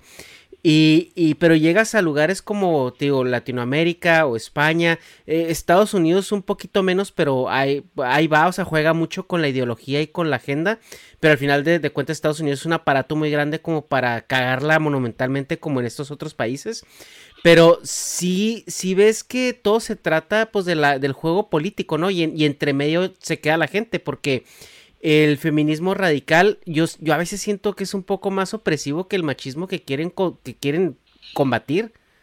Es que yo creo que es, ambas cosas son el puto infierno, ¿sabes? Quiero decir, los ultraconservadores son el infierno también, ¿eh? O sea, son dos lados que no quieres tener, ni de coña. O sea, los dos son extremos, ¿no? Por eso no los quieres a ninguno de los dos. Eh, porque los dos quieren imponer su puto criterio y hacer las cosas como ellos dicen y meterse en la cama de la gente y meterse en su vida privada. Ese es el problema. la gente que se quiere meter en la vida privada. A mí es que me da absolutamente igual que seas ultraconservador o ultrafeminista. Lo único que pido es que me dejes en paz. Es que es así, es simple, ¿sabes? El problema es que, eh, en parte, yo creo que es por un poco, pues por esta mentalidad de siglos de catolicismo, ¿sabes? Que a lo mejor, ¿sabes? Uno de los factores, no digo que sea el factor principal, pero me refiero a lo mejor uno de los factores, porque si te fijas, sobre todo, esto está ocurriendo, me refiero, las locuras totales, ¿sabes? De locuras, de decir, dentro de 100 años, ¿cómo verá la gente esto? ¿Sabes? Locuras están ocurriendo en países de, que tienen tradición católica. Entonces yo, eh, mientras que en los países protestantes, de tradición protestante, la gente es mucho más pragmática. Entonces, mm, yo creo que eso es, importante también, el hecho de no meterse en la cama de los demás, dejar a la gente que sea mm, libre, asumir que hay gente que no tiene un estilo de vida como el que tú profesas. O sea, una cosa que cada vez pienso más es que las ideologías políticas realmente muchas veces no reflejan tanto mm, formas de estructurar la sociedad o el Estado como formas de vivir. Si te fijas, ahora mismo los partidos políticos, sus formas de hacer campaña son más haciendo alusión a formas de vivir que, que haciendo alusión a ideas reales. Mm. ¿Sabes? Son como estilos de vida. ¿Por, qué si no, por ejemplo, votante del PP Starter Pack? Votante de, Podemos Starter Pack. ¿Sabes? Hay un montón de... Compras un paquete de ideologías y de conceptos Sí. O sea, mira, por ejemplo, el fachaleco es un buen ejemplo. A lo que iba con eso. Fachaleco el, o el, lo del starter pack, pues son lo. O sea, lo que yo quiero ligar los starter pack son con el pedo de la deconstrucción. Me caga ese término. Este, quiero saber, por ejemplo, en tu caso, cómo defines deconstruirse. Mira, yo estoy en contra de ese término por una razón. Yo creo que es justo lo contrario, es construirse. Quiero decir, conforme vas ahondando más en los paradigmas de género, con los paradigmas de género me refiero a encontrarte cosas como las que me encuentro yo de hombres que son el tío más viril que te puedas imaginar, pero de pronto le gusta que le vistas de mujer y que le des por el culo. ¿Sabes? Pues esas cosas eh, te hacen plantearte muchas cosas sobre el género te lo hacen plantearte. Porque dices, joder, es que es muy elaborado realmente esto. Es una, de las razones por las que cada vez estoy más en contra de las etiquetas, que si homosexual, que si heterosexual, que si pansexual, que si no sé qué. Sí, estoy de acuerdo. Eh, no, es, porque. No es porque sí, sí, ahí, voy, ahí voy. O sea, voy a ir ahí. Voy a ir ahí. No te preocupes que lo voy a hilar. Pero es que quiero decir una serie de conceptos antes para que se pueda entender. Estoy en contra de esas etiquetas porque no porque no existan esas cosas, claro que existen. Pero es que nunca sabes hasta dónde llegan. Porque la línea es muy difusa. Es decir, tú no eres heterosexual en una, eh, en una caja y eres homosexual en otra caja. Mm, tú puedes ser heterosexual y que te guste chupar pollas. Suena raro, pero ¿sabes qué pasa? Que es que hay esclavos que lo que les excita es que les eh, que se llama homosexualidad forzada, es decir, a ellos no les gustan los hombres, pero les resulta tan humillante chupar una polla que les gusta que les obligues a chuparle la polla a un tío. Pero siguen siendo heterosexuales, ¿sabes? Entonces, son matices que te hacen plantearte muchas cosas sobre ¿realmente son necesarias las etiquetas a nivel sexual? Entonces, claro, eso va ligado con el tema de la deconstrucción masculina en el siguiente sentido. Eh, admitir esa clase de cosas socialmente, es decir, que a un hombre deje de darle vergüenza aceptar que le puede gustar, y de hecho es que eh, fisiológicamente a la próstata se llega por el culo, quiero decir, un orgasmo eh, estimulando la próstata te vacía los huevos, ¿sabes? Eso, eso quiere decir es una cuestión física, ¿sabes? Eh, pero a muchos hombres les da vergüenza, ¿sabes? A muchos hombres les da vergüenza admitir ciertas cosas que tienen, por así decirlo, que se asocian más al papel de las mujeres, cierta sensibilidad en determinadas cosas y tal, ¿sabes? Igual que hay muchas mujeres a las que les cuesta admitir determinadas otras cosas, ¿no? Menos ahora, por, eh, por, por el contexto histórico, pero a los hombres les cuesta mucho. Entonces, eh, entiendo que se reivindique cierta deconstrucción masculina, por así decirlo, pero no estoy de acuerdo con llamarlo de construcción, porque es que no es, no es que estos tíos tengan que dejar de ser masculinos, es que es justo lo contrario. Para poder potenciar su masculinidad al máximo y coger todos los elementos magníficos que tiene la masculinidad, pues muchas veces eso se mezcla con los elementos femeninos. Igual que en las mujeres, quiero decir, jolín, muchas tías a las que admiramos, que son tías alucinantes, la CEO de no sé qué empresa, mira, la tía esta, joder, hay una empresa de armas, eh, de las más grandes del mundo, de hecho, las cuatro empresas de armas más grandes de Estados Unidos son lideradas por tías. O sea, son tías acojonantes. O sea, estamos hablando de tías que, vamos, tienen más testosterona, o sea, porque son tías que han tenido que competir de una forma impresionante, ¿sabes? Deben de tener un montón de atributos masculinos. Y sin embargo, eso no las convierte en marimachos. ¿Sabes? Eso simplemente las hace ser mujeres que han conseguido coger un montón de elementos masculinos para potenciar su eh, valor femenino.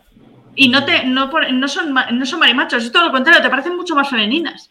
Una dominatrix, o sea, te parece, mm, me refiero cuando ves el, arquetipo, no, no estoy hablando de yo, sino el arquetipo dominatrix, te parece todo lo contrario un marimacho, es justo al revés, te parece hiperfemenino pese a la cantidad de atributos masculinos que tiene. Lo mismo pasa con los hombres. Realmente, cuando se habla del macho alfa, de un hombre que responsable, eh, que, sabe qué hacer, que tiene las situaciones controladas, ese tío no es el tío que llega y te dice, sí, porque el otro día me tiré a 30 tías en dos horas, ¿sabes? No es eso. O sea, tú piensas en el tío que es prudente, que entiende a los demás y les escucha, ¿sabes?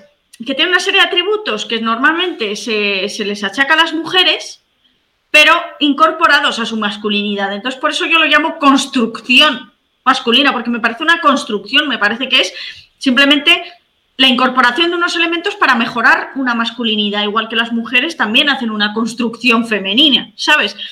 Mm, llamarlo de construcción me parece un error porque es minusvalorar la masculinidad y la masculinidad no hay que minusvalorarla, hay que apreciarla igual que la feminidad. Son, es que no son una mejor que otra, son simplemente eh, son elementos distintos, ya está, pero mm, no son mejores o peores, sino mm. Perfectamente que se complementan y que, y que vamos, eh, no sé si me he explicado bien. Pues a ver, Negas. estás muteado, güey, se me hace. Sí. Sí está muteado. Ah, sí, sí. Sí, sí, está muteado. Bueno, eh, Dharma, yo tengo... Ay, perdón, perdón. Sí, sí, sí. Eh, yo tengo una, una duda desde el podcast pasado que me, ¡pum! Me, me, cortaste ahí cuando comentaste algo de, de, de, Sofía y la televisión y que la felicitabas mucho por algo que había hecho.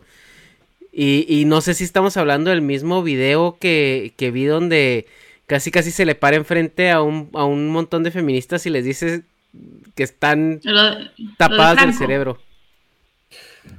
Ah, sí, sí, sí, sí, es verdad, sí, lo de Franco, sí. Eh, nos, van a, nos van a censurar por decir eh, Franco Pantano, pero bueno, eh, sí, bueno, pues básicamente era, era un programa así a grosso modo, en el que, bueno, pues tenía, había varias personas invitadas que estaban hablando sobre el feminismo, cómo lo veían, hasta donde yo recuerdo, y creo que a todos sorprendió que las feministas más acérrimas, pues que eran ya unas mujeres de cierta edad, y de repente se plantara una chica tan joven que digamos eh, serían las, las crías de esta nueva ideología, ¿no? Las que podía ser esa cría potencial. De repente una chica tan joven se plantara enfrente de ellas, de, ese grupo de mujeres ya, pues con una presencia, con cierta presencia, y les dijera pues que ella no pasaba por ese aro o que ella no opinaba igual.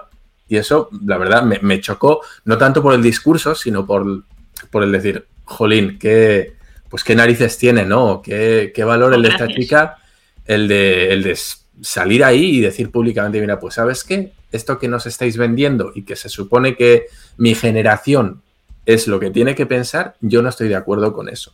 Y además no tengo ningún tapujo en decirlo aquí, no solo aquí en el plató, sino sabiendo que se va a ver en, en la tele, es decir, te estás poniendo dentro de lo que, entre comillas, podemos decir una especie de diana ¿no? De decir, mira, em, aquí estoy yo dispuesta a soportar todo el hate que sé que va a generar este, esto que voy a decir, ¿no? Este comentario. pues muchas gracias, ¿eh? De verdad. No, no, me pareció que, vamos, no, como decías tú un poquito lo de Mia Califa al principio, ¿no? Esta gente que, que bueno, pues que se, se expone a cierto, a cierto peligro mediático, podemos decir, y yo, no sé, pues para mí eso tiene muchísimo valor, ¿no? Eh, decir, mira, pues sé que no va a gustar lo que voy a decir, pero pues es mi opinión y creo que también tengo derecho a darla. Jolín, madre mía. Qué, qué guay, gracias. Eh, y ahora, algo que te quería preguntar también es eh, la cuestión del OnlyFans y, el, y la...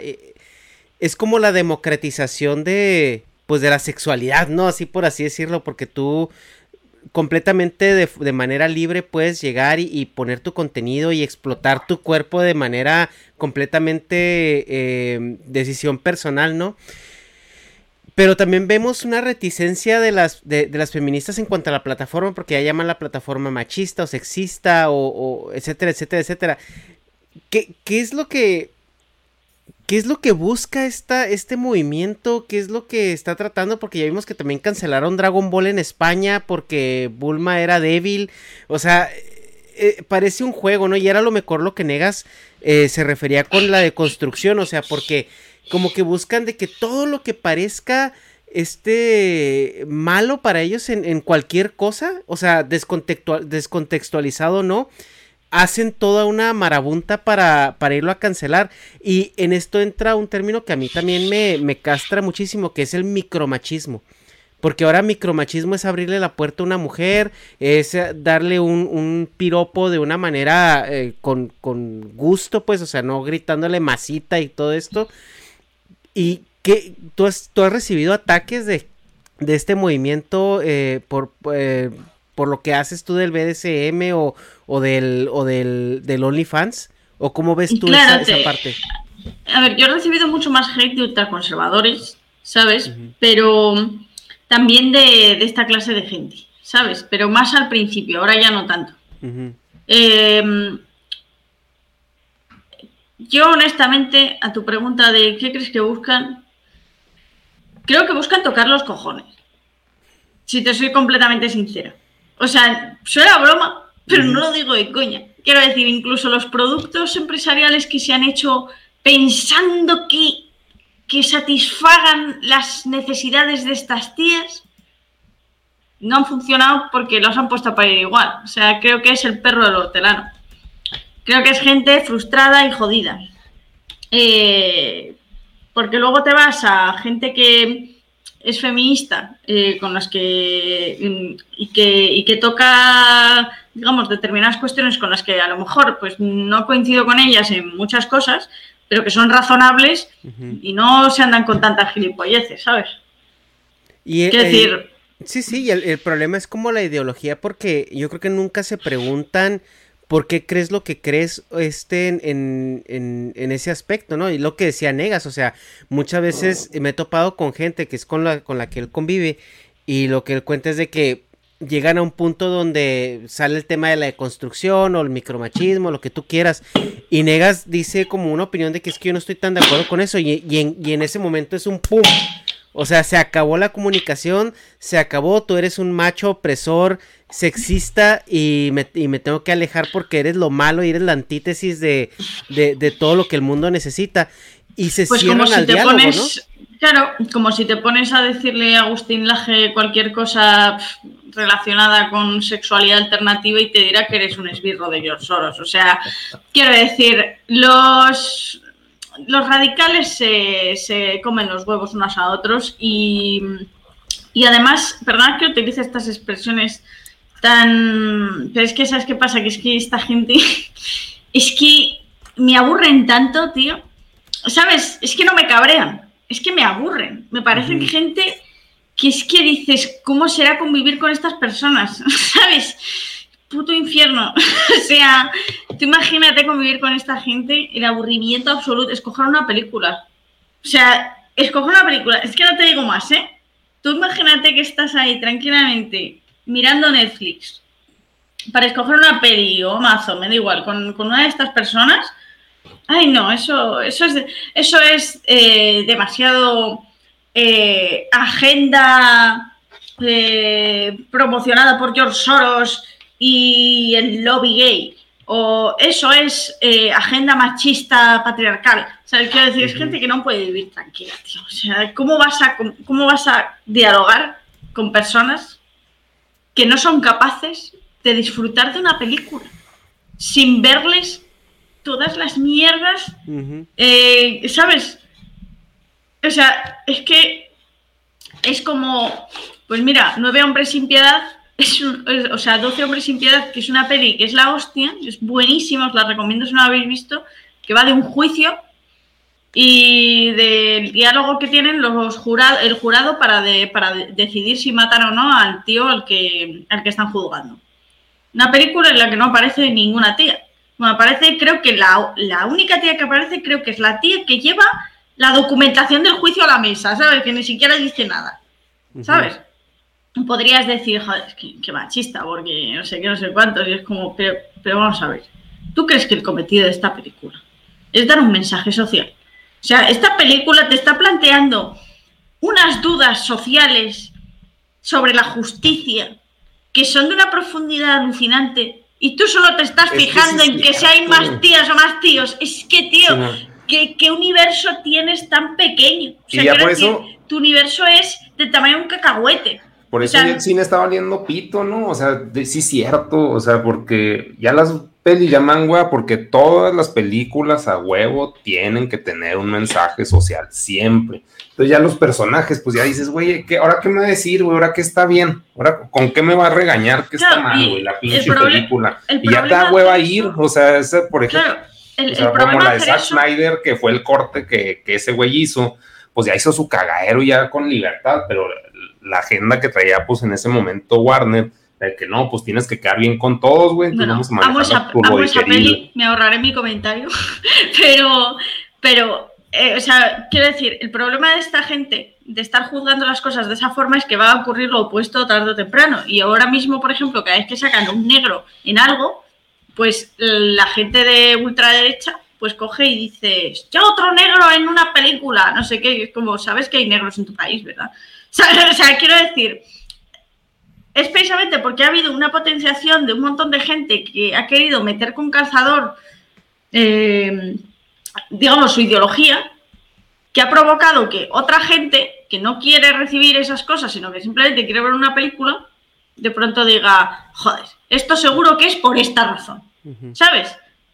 Y eso es una mierda, porque al final es que eh, da lugar a que no se puede convivir, porque es que no se puede convivir ni con ni con feministas radicales ni con ultraconservadores. Es imposible convivir con esa gente. A mí lo que me da mucha lástima es de que ya ahora eh, empujando así como que esta agenda de que se tiene que dar un mensaje social nomás porque sí han destruido construcciones de personajes completas. Y yo lo hablábamos con Dharma en algún momento, de que como por ejemplo en la película de Terminator, el personaje de Sarah Connor es un personajazo construido de una manera bastante lógica. y, al, y al final de cuentas es una persona que empezó como que muy, muy, muy despabilada en la vida, de que de repente la lamparea el, el, y se mete, se tiene ella que meter a un mundo de guerra, de balazos, y al final una, una mujer dócil o una mujer este que no estaba, que no era violenta, cómo terminó agarrándose los huevos y, y, y, lidereando todo un movimiento eh, en contra de máquinas, de robots, de todo esto, ¿no? Mira, y la la de... Y ves en, los, en las nuevas películas donde te ponen a personajes femeninos superpoderosos nomás porque sí. Just because.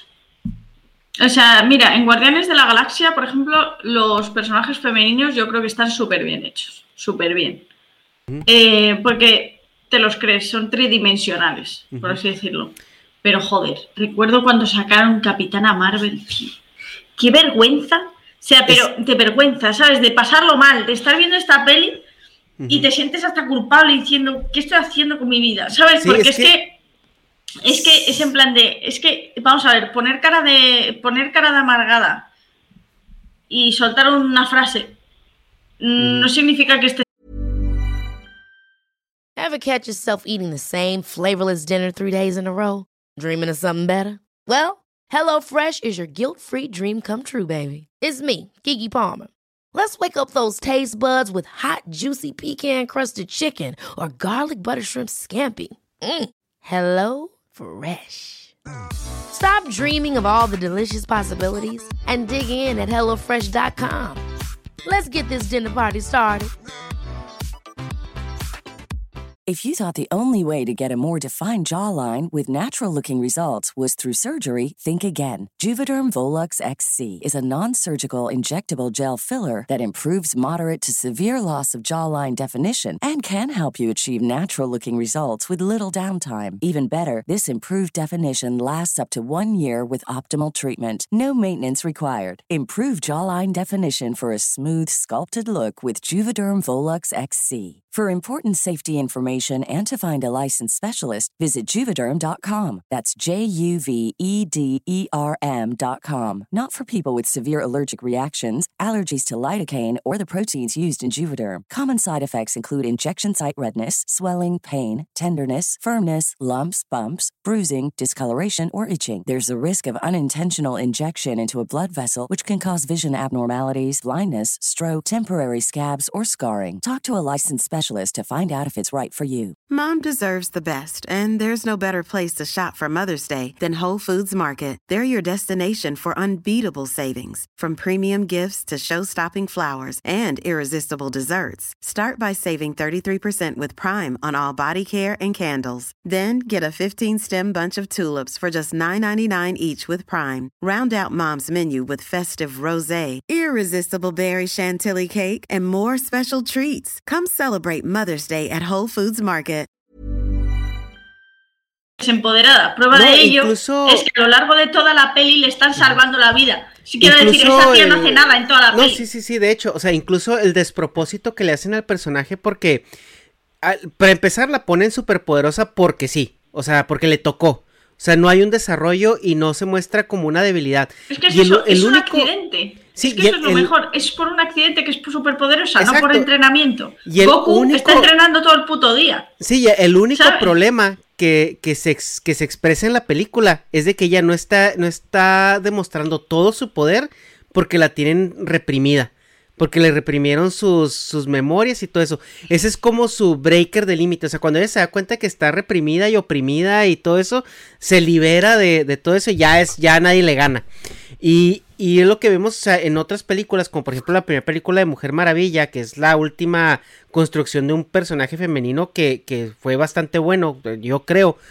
Y estos de Guardianes de la Gracia que comentabas. Pero es que cualquier cosita que denote como cierto tipo de debilidad en un personaje femenino, ya la agenda ya, ya, ya la satanizó, ya dijo que era una película machista porque ésta se enamoró de un hombre y porque quiso, o sea, sintió este sentimientos. O sea, ya, ya con eso. Eso me recuerda mucho a hay eh, esta, esta necesidad, ¿sabes? De, de ser fuerte todo el tiempo, pero es que nadie es fuerte todo el tiempo, tía. Es que todo el mundo tiene debilidades y nunca vas a dejar de tenerlas, porque la vida, en parte, es una lucha contra ti mismo. O sea, tú avanzas en la vida conforme vas descubriéndote y muchas veces las cosas que descubres son una mierda. A veces son buenas, a veces son malas. Es que sin más, es que no quiere decir nada, no quiere decir que seas peor o mejor. Es que eso le te pasa a ti, tía, eh, y le pasa a Bill Gates. O sea, es que eso le pasa a todo el mundo. Que hay determinadas cuestiones sociales eh, y tal, pues a ver, evidentemente, pues porque no te vas a cargar un mogollón de siglos en los que las mujeres pues no lo han tenido fácil a nivel público, pues yo qué sé, que ser militar y cosas por el estilo no era algo tan, digamos, generalizado y tal, no te lo vas a cargar eh, toda esa cuestión social en, en tan poco tiempo, pero es que tampoco hay que forzarlo, quiero decir, realmente lo que más ha hecho por las mujeres en la historia ha sido la tecnología, no ha sido ningún movimiento social. Es gracias a la existencia de la lavadora y los trabajos de oficina que las mujeres pudieron emanciparse, gracias al capitalismo. Gracias a que, pues eso, ya no era tan necesaria el uso de la fuerza para tener un trabajo y las tías, pues tal, en, lo, más, en lo más que han hecho, y claro, por ejemplo, el tener tu propia cuenta bancaria y esas independencias legales, realmente es que eran una necesidad social. Porque vamos a ver, en el momento en que la mujer empieza a pagar impuestos, se convierte en un ciudadano promedio. Por lo tanto, también tiene derecho a votar. O sea, quiero decir, mm, me parece mucho más feminista. Eh, Mm, los inventos, digamos, la, tecnología es mucho más feminista y la tecnología es neutral, ¿eh? O sea, la tecnología no tiene ninguna puta opinión, es tecnología. Eso me parece que hace mucho más por la igualdad entre hombres y mujeres que, cualquier otra mierda. O sea, lo que tú digas está muy bien dar un discurso de vez en cuando, ¿vale? Está guay, a todos nos puede motivar, ¿vale? Pero realmente son los hechos. Los que tú puedes tener la mejor idea del mundo, que si no la llevas a cabo estás jodido. Porque, mira, una cosa que dicen todos los empresarios que, llegan lejos y que han hecho proyectos alucinantes, dicen siempre lo mismo. Las ideas no valen de nada. O sea, no vale para nada una idea. Lo que vale es ejecutar la idea. Pero la idea como tal no vale una mierda. Porque además, aunque tengas una buena idea, hay que darle tantas formas, llegan tantos problemas a la hora de hacer un negocio, que esa idea cómo empieza y cómo termina es muy diferente. Y, eso cualquier, cualquier persona es que no te tienes que ir a Bill Gates, te, vas a un pequeño empresario y lo, lo ves, yo misma lo veo y, no soy aquí la panacea de nada, ¿sabes? Y lo veo con, mi pequeño negocio y lo veo. Veo cómo tengo que, hay cosas que llegan y con las que no contabas, ¿sabes? Y que llegan y punto. Y entonces te tienes que adaptar porque Mm, porque las cosas no funcionan, el mundo no funciona como pensabas. Creo que estas personas sencillamente quieren adaptar el mundo a, sus, a su mundo de piruletas y pajaritos. Tanto, tanto los feministas radicales como los ultraconservadores, ¿eh? Porque a mí Agustín Laje me parece la misma mierda que Andrea Working, ¿sabes? O sea, mm, son la misma, son en las dos caras de la moneda. Entonces, mm, para mí lo peligroso es esa gente. O sea, al, final lo mejor es la gente que sencillamente pues, pues hace su puta vida, ¿sabes? Sí, estamos viviendo en, tiempos muy extraños. Eh, bueno, siempre que todos han sido muy extraños, pero ahorita las redes sociales los hacen un poco más extraños. Pues bueno, yo no tengo más preguntas. ¿Cómo andan ustedes, chavos? Pues yo por mí, satisfecha mi curiosidad. No sé si negas, te queda algo pendiente. Pues lo mismo, lo mismo. Pues es que como que no, no se dijo nada lo de la construcción, o sea, sí fue mucho darle vueltas, pero, o sea, mi punto es cómo defines la deconstrucción. Es que yo no creo que eso exista. Es decir, no lo veo, no creo que sea algo mentalmente sano, lo de la deconstrucción. No me parece ni siquiera que exista realmente eso. Por eso te digo que yo creo en una construcción, es decir, de ir explorándote y descubriendo qué atributos puedes mejorar como persona.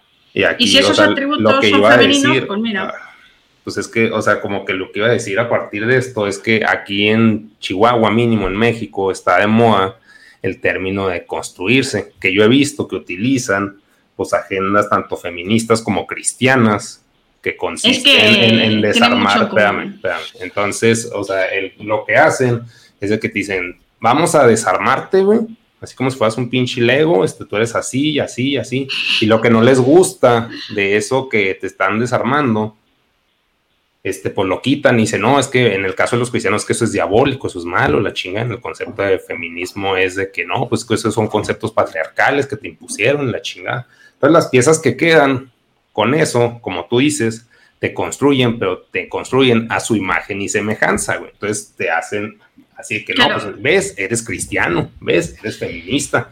Y, ya es el coco wash bien simplista, entonces criticas el término, como tú misma dices, de que pues esas mamás no existen, o sea, pues en realidad te están construyendo a su imagen y semejanza. Y por eso no aceptan nada más que no esté fuera de esa pinche definición, a menos de que, de que te construyan y te hagan mierda para hacerte a su imagen y semejanza, si no, no vales pito, y por eso caga el concepto de, construcción, por eso quería este, tener una definición Este, vivencial, que no fuera tan pinche, pues para mí eso es tóxico, porque pues, si te quieren desmadrar para hacerte como ellos quieren, pues es de que, güey, entonces, o sea, ¿cuál pinche inclusión, güey? Pues estás incluyendo los mismos que tú eres, güey, o sea, tu misma pinche minoría, o sea, tú quieres formar parte de algo, pero no quieres que alguien forme parte de ti, entonces, ¿cuál es el puto punto de tu puta lucha, güey? Eso es lo que me caga y por eso quería abordar el, la definición de ese, Sí, sí, sí, es que me parece muy lógico. O sea, básicamente al final, si te fijas, de lo que estamos hablando todo el tiempo no es tanto de feminismo ni cosas de estas como de gente que quiere hacer su vida y gente que quiere imponer sus mierdas. Al final no sé, no es más que eso, porque quiero decir, cristianos y feministas radicales, toda esta gente, es que son religiones, cada uno a su aire, cada uno con unos con un dios concreto y una Biblia, otros con un Corán, otros con otros con el manifiesto SCUM, lo que sea. Pero eh, son religiones. O sea, al final lo mejor es ser razonable, mm, buscar lo que dicta la lógica, eh, intentar entender a los demás y, que te sude la polla lo que digan, porque mira, al final es que esta gente, pues tú a lo mejor tendrás el carnet feminista, pero te va a pagar las facturas tener el carnet feminista, te va a pagar las facturas tener el carnet cristiano. O sea, nada te va a pagar las facturas, a menos que vivas en un conglomerado de intereses económicos estatales como es España, en los que te resuelve la vida ser de uno de esos dos palos. Que ese es el gran problema de España. Pero, pero vamos, en general, es que creo que es la receta para el fracaso vital, es tratar de adherirse a una ideología, sea la que sea. Esa es la receta, al final. Sí, pues sí. Sí, o sea, pero el punto también era, pues, o sea, cómo convivir con esas personas, o sea, porque pues yo batallo un chingo, porque, o sea, cada vez que convivo con gente que tiene agenda feminista, es como que te tienes que resetear, así de que, ay, güey, o sea, ¿cómo voy a pinche aproximarme a esta persona, güey? Porque todo, o sea, todo es, todo le punza, todo le duele, todo le pinche mm. altera, entonces dice, pues mejor le sacas la vuelta, pero como, es tanta gente, soy la, soy la última persona soy la última persona a la que le puedes preguntar cómo convivir con esa gente. porque yo me he ido de mi país. Claro, o sea, soy la última persona que preguntarle eso. De hecho, pero, o sea, el punto es que pues por eso no había hablado tanto, porque pues como yo iba por ahí, pues dije, pues no, güey, o sea, pues también si ella está en una posición chida donde dices que sales y hablas con una así te la pasas de huevos, muy bien. O sea, pues claro que pues está en una burbuja totalmente diferente y pues por lo mismo, pues la pregunta no va. Yo nomás, o sea, como que ahorita lo único que estoy haciendo es abordar cómo percibo en mi pinche burbuja pues, culera. No, que no te lo critico, ¿eh? No te lo critico en absoluto. Simplemente te digo que es que soy la persona menos idónea para contestar esa pregunta. o, sea, o sea, bueno, a ti, a ti, en, en, México pues te retienen el buen clima y comida cojonuda, ¿sabes? Igual que a mí en España me retenían lo mismo. Y la familia.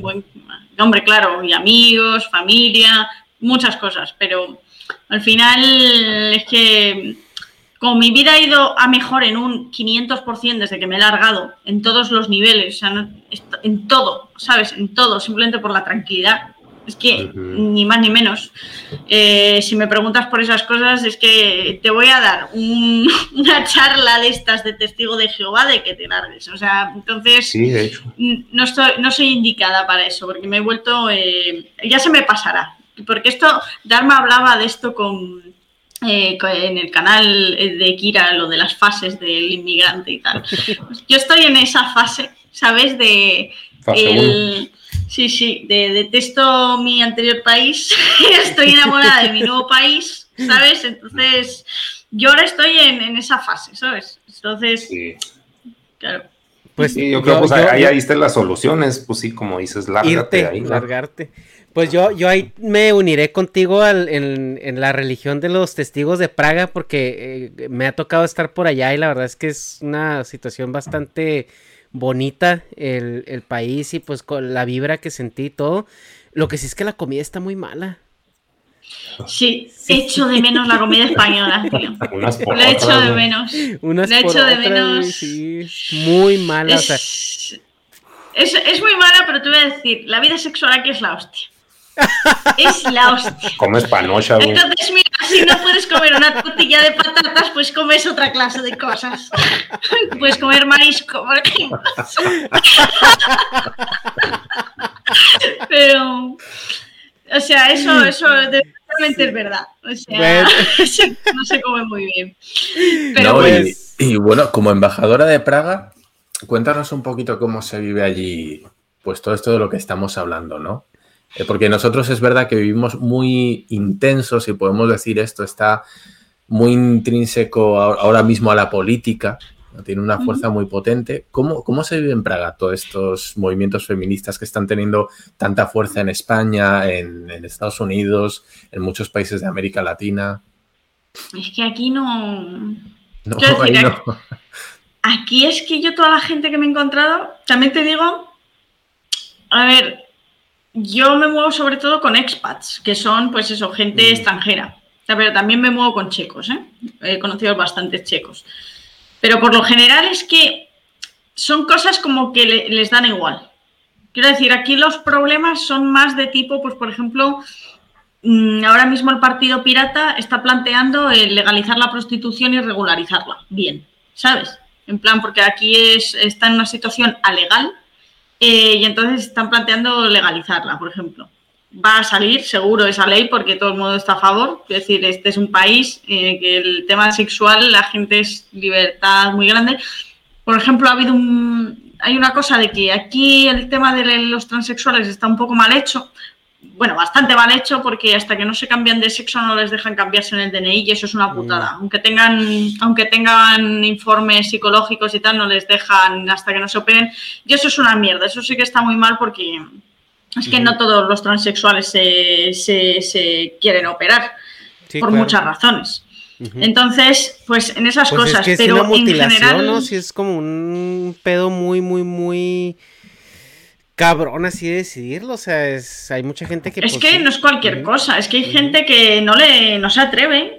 Y hay gente que también, tú ten en cuenta, eh, los transexuales que son hombres trans, es decir, que han nacido con genitales femeninos, eso es una putada porque no, no hay todavía un pene para transexuales bien desarrollado tecnológicamente. Entonces, es muy complicado, ¿sabes? Entonces, eh, quiero decir, no se le puede exigir a un transexual eso porque no estamos, ni aunque hubiera la tecnología, quiero decir, estás alterando tu cuerpo, tu integridad física. Entonces, eso no es una... Eh, pero eso está sobre la mesa, por ejemplo. En general, aquí es que, mira, los checos es que son de una mentalidad de me suda todo tres narices, para que te hagas una idea. Aquí estamos ahora mismo, en teoría, confinados. Eh, confinados no del todo, sino de puedes ir de una casa a otra y tal. Éramos eh, el segundo país con la mejor gestión del mundo de coronavirus. ¿Qué pasó? Que claro, joder, aquí los chicos seguían haciendo orgías y de todo. Eh, cuando se bajaron los, los, números del coronavirus y claro, pues volvió a subir y de todo. ¿Qué pasa? Que los chicos, vale, está prohibido de ahora mismo, eh, este es el país que más cerveza bebe en el mundo. Mm. Y, pero en plan, o sea, el, que, el segundo que más está por aquí, República Checa está por aquí, ¿sabes? Es una barbaridad lo que se bebe aquí de cerveza. Entonces han prohibido beber en los parques para evitar que la gente se reúna y se propague el coronavirus. ¿Qué están haciendo los chicos? Pues están mm, repartiendo la cerveza en vasos de café para que puedan ir por la calle con la cerveza y, ¿sabes? O sea, quiero decir, la mentalidad checa es así. Es, es un país de gente, ¿cómo decirte? Mm, que está otro rollo y que eh, o sea, por ejemplo, aquí el tema del paso del comunismo al capitalismo, aquí no fue una cosa como en otros países que fue un drama y fue una cosa verdaderamente sangrienta y chunga y que son países que se que han estado en la mierda. Aquí no eh, solo hubo un muerto y fue porque se suicidó, ¿sabes? O sea, el tío se suicidó, la historia es que este tío se suicidó, Václav Havel, creo que se llamaba, se suicidó eh, como protesta por la situación del comunismo y tal. La gente dijo, oye, que este tío, que es un académico de la hostia y tal, se ha suicidado, pues por algo será. Y entonces eh, cambiaron el sistema. Se produjo la revolución de terciopelo, que se llama, y no hubo ni un muerto. Eh, la, la, independencia de Eslovaquia, porque esto antes era Checoslovaquia. Eslovaquia dijo, nos queremos independizar. Eso se resolvió en una tarde, literal. O sea, se firmó y ya está. O sea, no es un tema de conversación. ¿Sabes? Quiero decir, eh, aquí es un poco una mentalidad muy pasota. Son, eh, te, vas de Praga y la gente es más conservadora y en plan eh, hay cierta homofobia y transfobia si te vas de la ciudad de, Praga, pero en otros muchos aspectos hay mucha, mucha, mucha libertad. O sea, y la gente vamos, yo nunca he tenido una discusión acalorada, ¿sabes? Sino cada uno, pues piensa lo que piensa. Y ya está. Es que, te lo digo en serio, es que no, o sea, mi, mayor problema aquí es que la burocracia es en checo y es un puto infierno, porque tienes que pagar traductores y cosas de estas, o sea, lo estoy pasando mal ahora mismo por, por esa mierda. Eh, mi problema es ese, eh, mi problema es la puta comida, que es que te tienes que gastar una pasta para comer bien, porque mm, afortunadamente la comida es más barata, con lo cual tampoco estás realmente tu cesta de la compra al final es como en España. Sí. Eh, pero mm, es que no tienes esa facilidad de conseguir comida que esté buenísima como en España. Eh, entonces, eso también me fastidia. Eh, lo del invierno, que aquí se llega a 20 grados bajo cero, Estuvimos a 20 grados bajo cero. Mira, yo pensé, joder, qué horror, el que voy a hacer en invierno. Pues mira, muy a sorpresa mía, no es para tanto. Honestamente, con la ropa que llevas y tal, porque claro, llevas ropa, no vas en camiseta, llevas ropa hecha para esas temperaturas. Eh, pues entre eso y que claro, el, gobierno y tal ya sabe lo que tiene que hacer para que tú puedas tener una vida normal aunque caiga una nevada de la hostia las máquinas tal pasan y tal, con lo cual no hay problemas de movilidad ni, tal. Con lo cual, pues tampoco me decepcionó porque pensé, joder, lo voy a pasar muy mal y no, no. La verdad no es para tanto, no es para tanto. Entonces, ahora estoy contenta, o sea, eh, cosas que me joden un poco, pues un poco, mm, pues no sé, eh, Todavía no lo sé. O sea, te he dicho las, las cosas que me joden, pero todavía no llevo suficiente tiempo como para decirte. Eh, bueno, sí, los checos son bastante tacaños. Intentan racanearte lo máximo posible cuando les compras algo. Sí, sí, esos detalles, ¿sabes? De el tema del dinero. El dinero es un elemento un poco conflictivo, porque quiero decir, eh, y los horarios de los comercios. Mm. Porque eh, si llegas a las 8 y el comercio cierra a las 8, pues tú en, en, Madrid, por ejemplo, un comercio cierra a las 8, pero mira, el tendero está ahí todavía, pues tú puedes entrar y decirle, oye, ¿podrías atenderme un momento? Tal, seguro que te dice que sí, porque es lo normal, ¿sabes? Porque somos así, dicharacheros y tal. Aquí, vamos, y aunque yo me acuerdo un día que llegué a I-59 y yo, ah, qué bien, he llegado a tiempo. No, no he llegado a tiempo. Estamos cerrando. No hay nada que hacer. ¿Sabes? O sea, son un poco más cuadrados. más cuadrados o más tocapelotas. Yo qué sé. O sea, pero vamos, o sea, ya te digo, también es que yo vivo en una burbuja, porque yo la gente con la que me relaciono son todos extranjeros. Eh, mm. checos con los que me relacioné, pues uno, creo que un amigo checo tengo. Bueno, dos. Pero claro, la otra, otro amigo checo que tengo, que es una amiga, esta chica eh, habla español perfecto porque es bilingüe, con lo cual no es como estar como una checa, es como estar como una española, ¿sabes? Entonces, es distinto. Pero vamos, que estoy en la fase 1. ya cuando llegue a, la fase 2, ya os avisaré. Al, al, siguiente es que, que, te pases por acá, ya estoy harta, ya me quiero regresar. Checos lo de veo Difícil, ¿eh? Lo veo difícil, ¿eh? ya te digo, porque es que te juro que es que quiero decir, objetivamente, todos los aspectos de mi vida han mejorado. Entonces, las cosas que no me gustan del país, que las sé, que hay cosas que no me gustan, ¿sabes? Hay cosas que ya me pesan y que digo, putos chicos, ¿sabes? Pero la balanza, cosas que. Las cosas que, han venido, que, han mejorado y las cosas que no me gustan del país es que hay una diferencia tan grande que es que me, dan un poco igual. Digo, mira, por experiencia te digo que si te encuentras con un compañero te juntas y tienes vídeos para tu canal para varios años. ¿eh? Si entras en fase 2, te va a dar para largo. Joder, espero no llegar a esa fase porque no quiero irme del país. Ojalá, ojalá, y no, ojalá y no. Sí, sí. Que por cierto, ¿tú sigues en Japón? No, no, no, no, yo no, estoy ya en el País Vasco. Jolín, ¿Y no, ¿y no te vas a ir a otro país o lo que sea? No lo descarto, la verdad. Mira, un día, si quieres, nos hacemos un Skype y te convenzo de que te vengas a República Checa. Te lo digo o sea, esto no es ironía, ¿eh? Te lo digo en serio. Te quiero vender el país. Yo, te lo compro, ¿eh? Yo te lo compro de verdad. Si yo, a mí no me, no me tienes que convencer, ¿eh? Para que me vaya de aquí. ¿Cuál es tu Twitter? ¿Cuál es tu Twitter? no, No, tengo Twitter, no tengo redes sociales, de hecho. Eh, Joder, tío, ¿qué dices? ¿En serio? Sí, no, no, no, soy... ¿Cómo te contacto?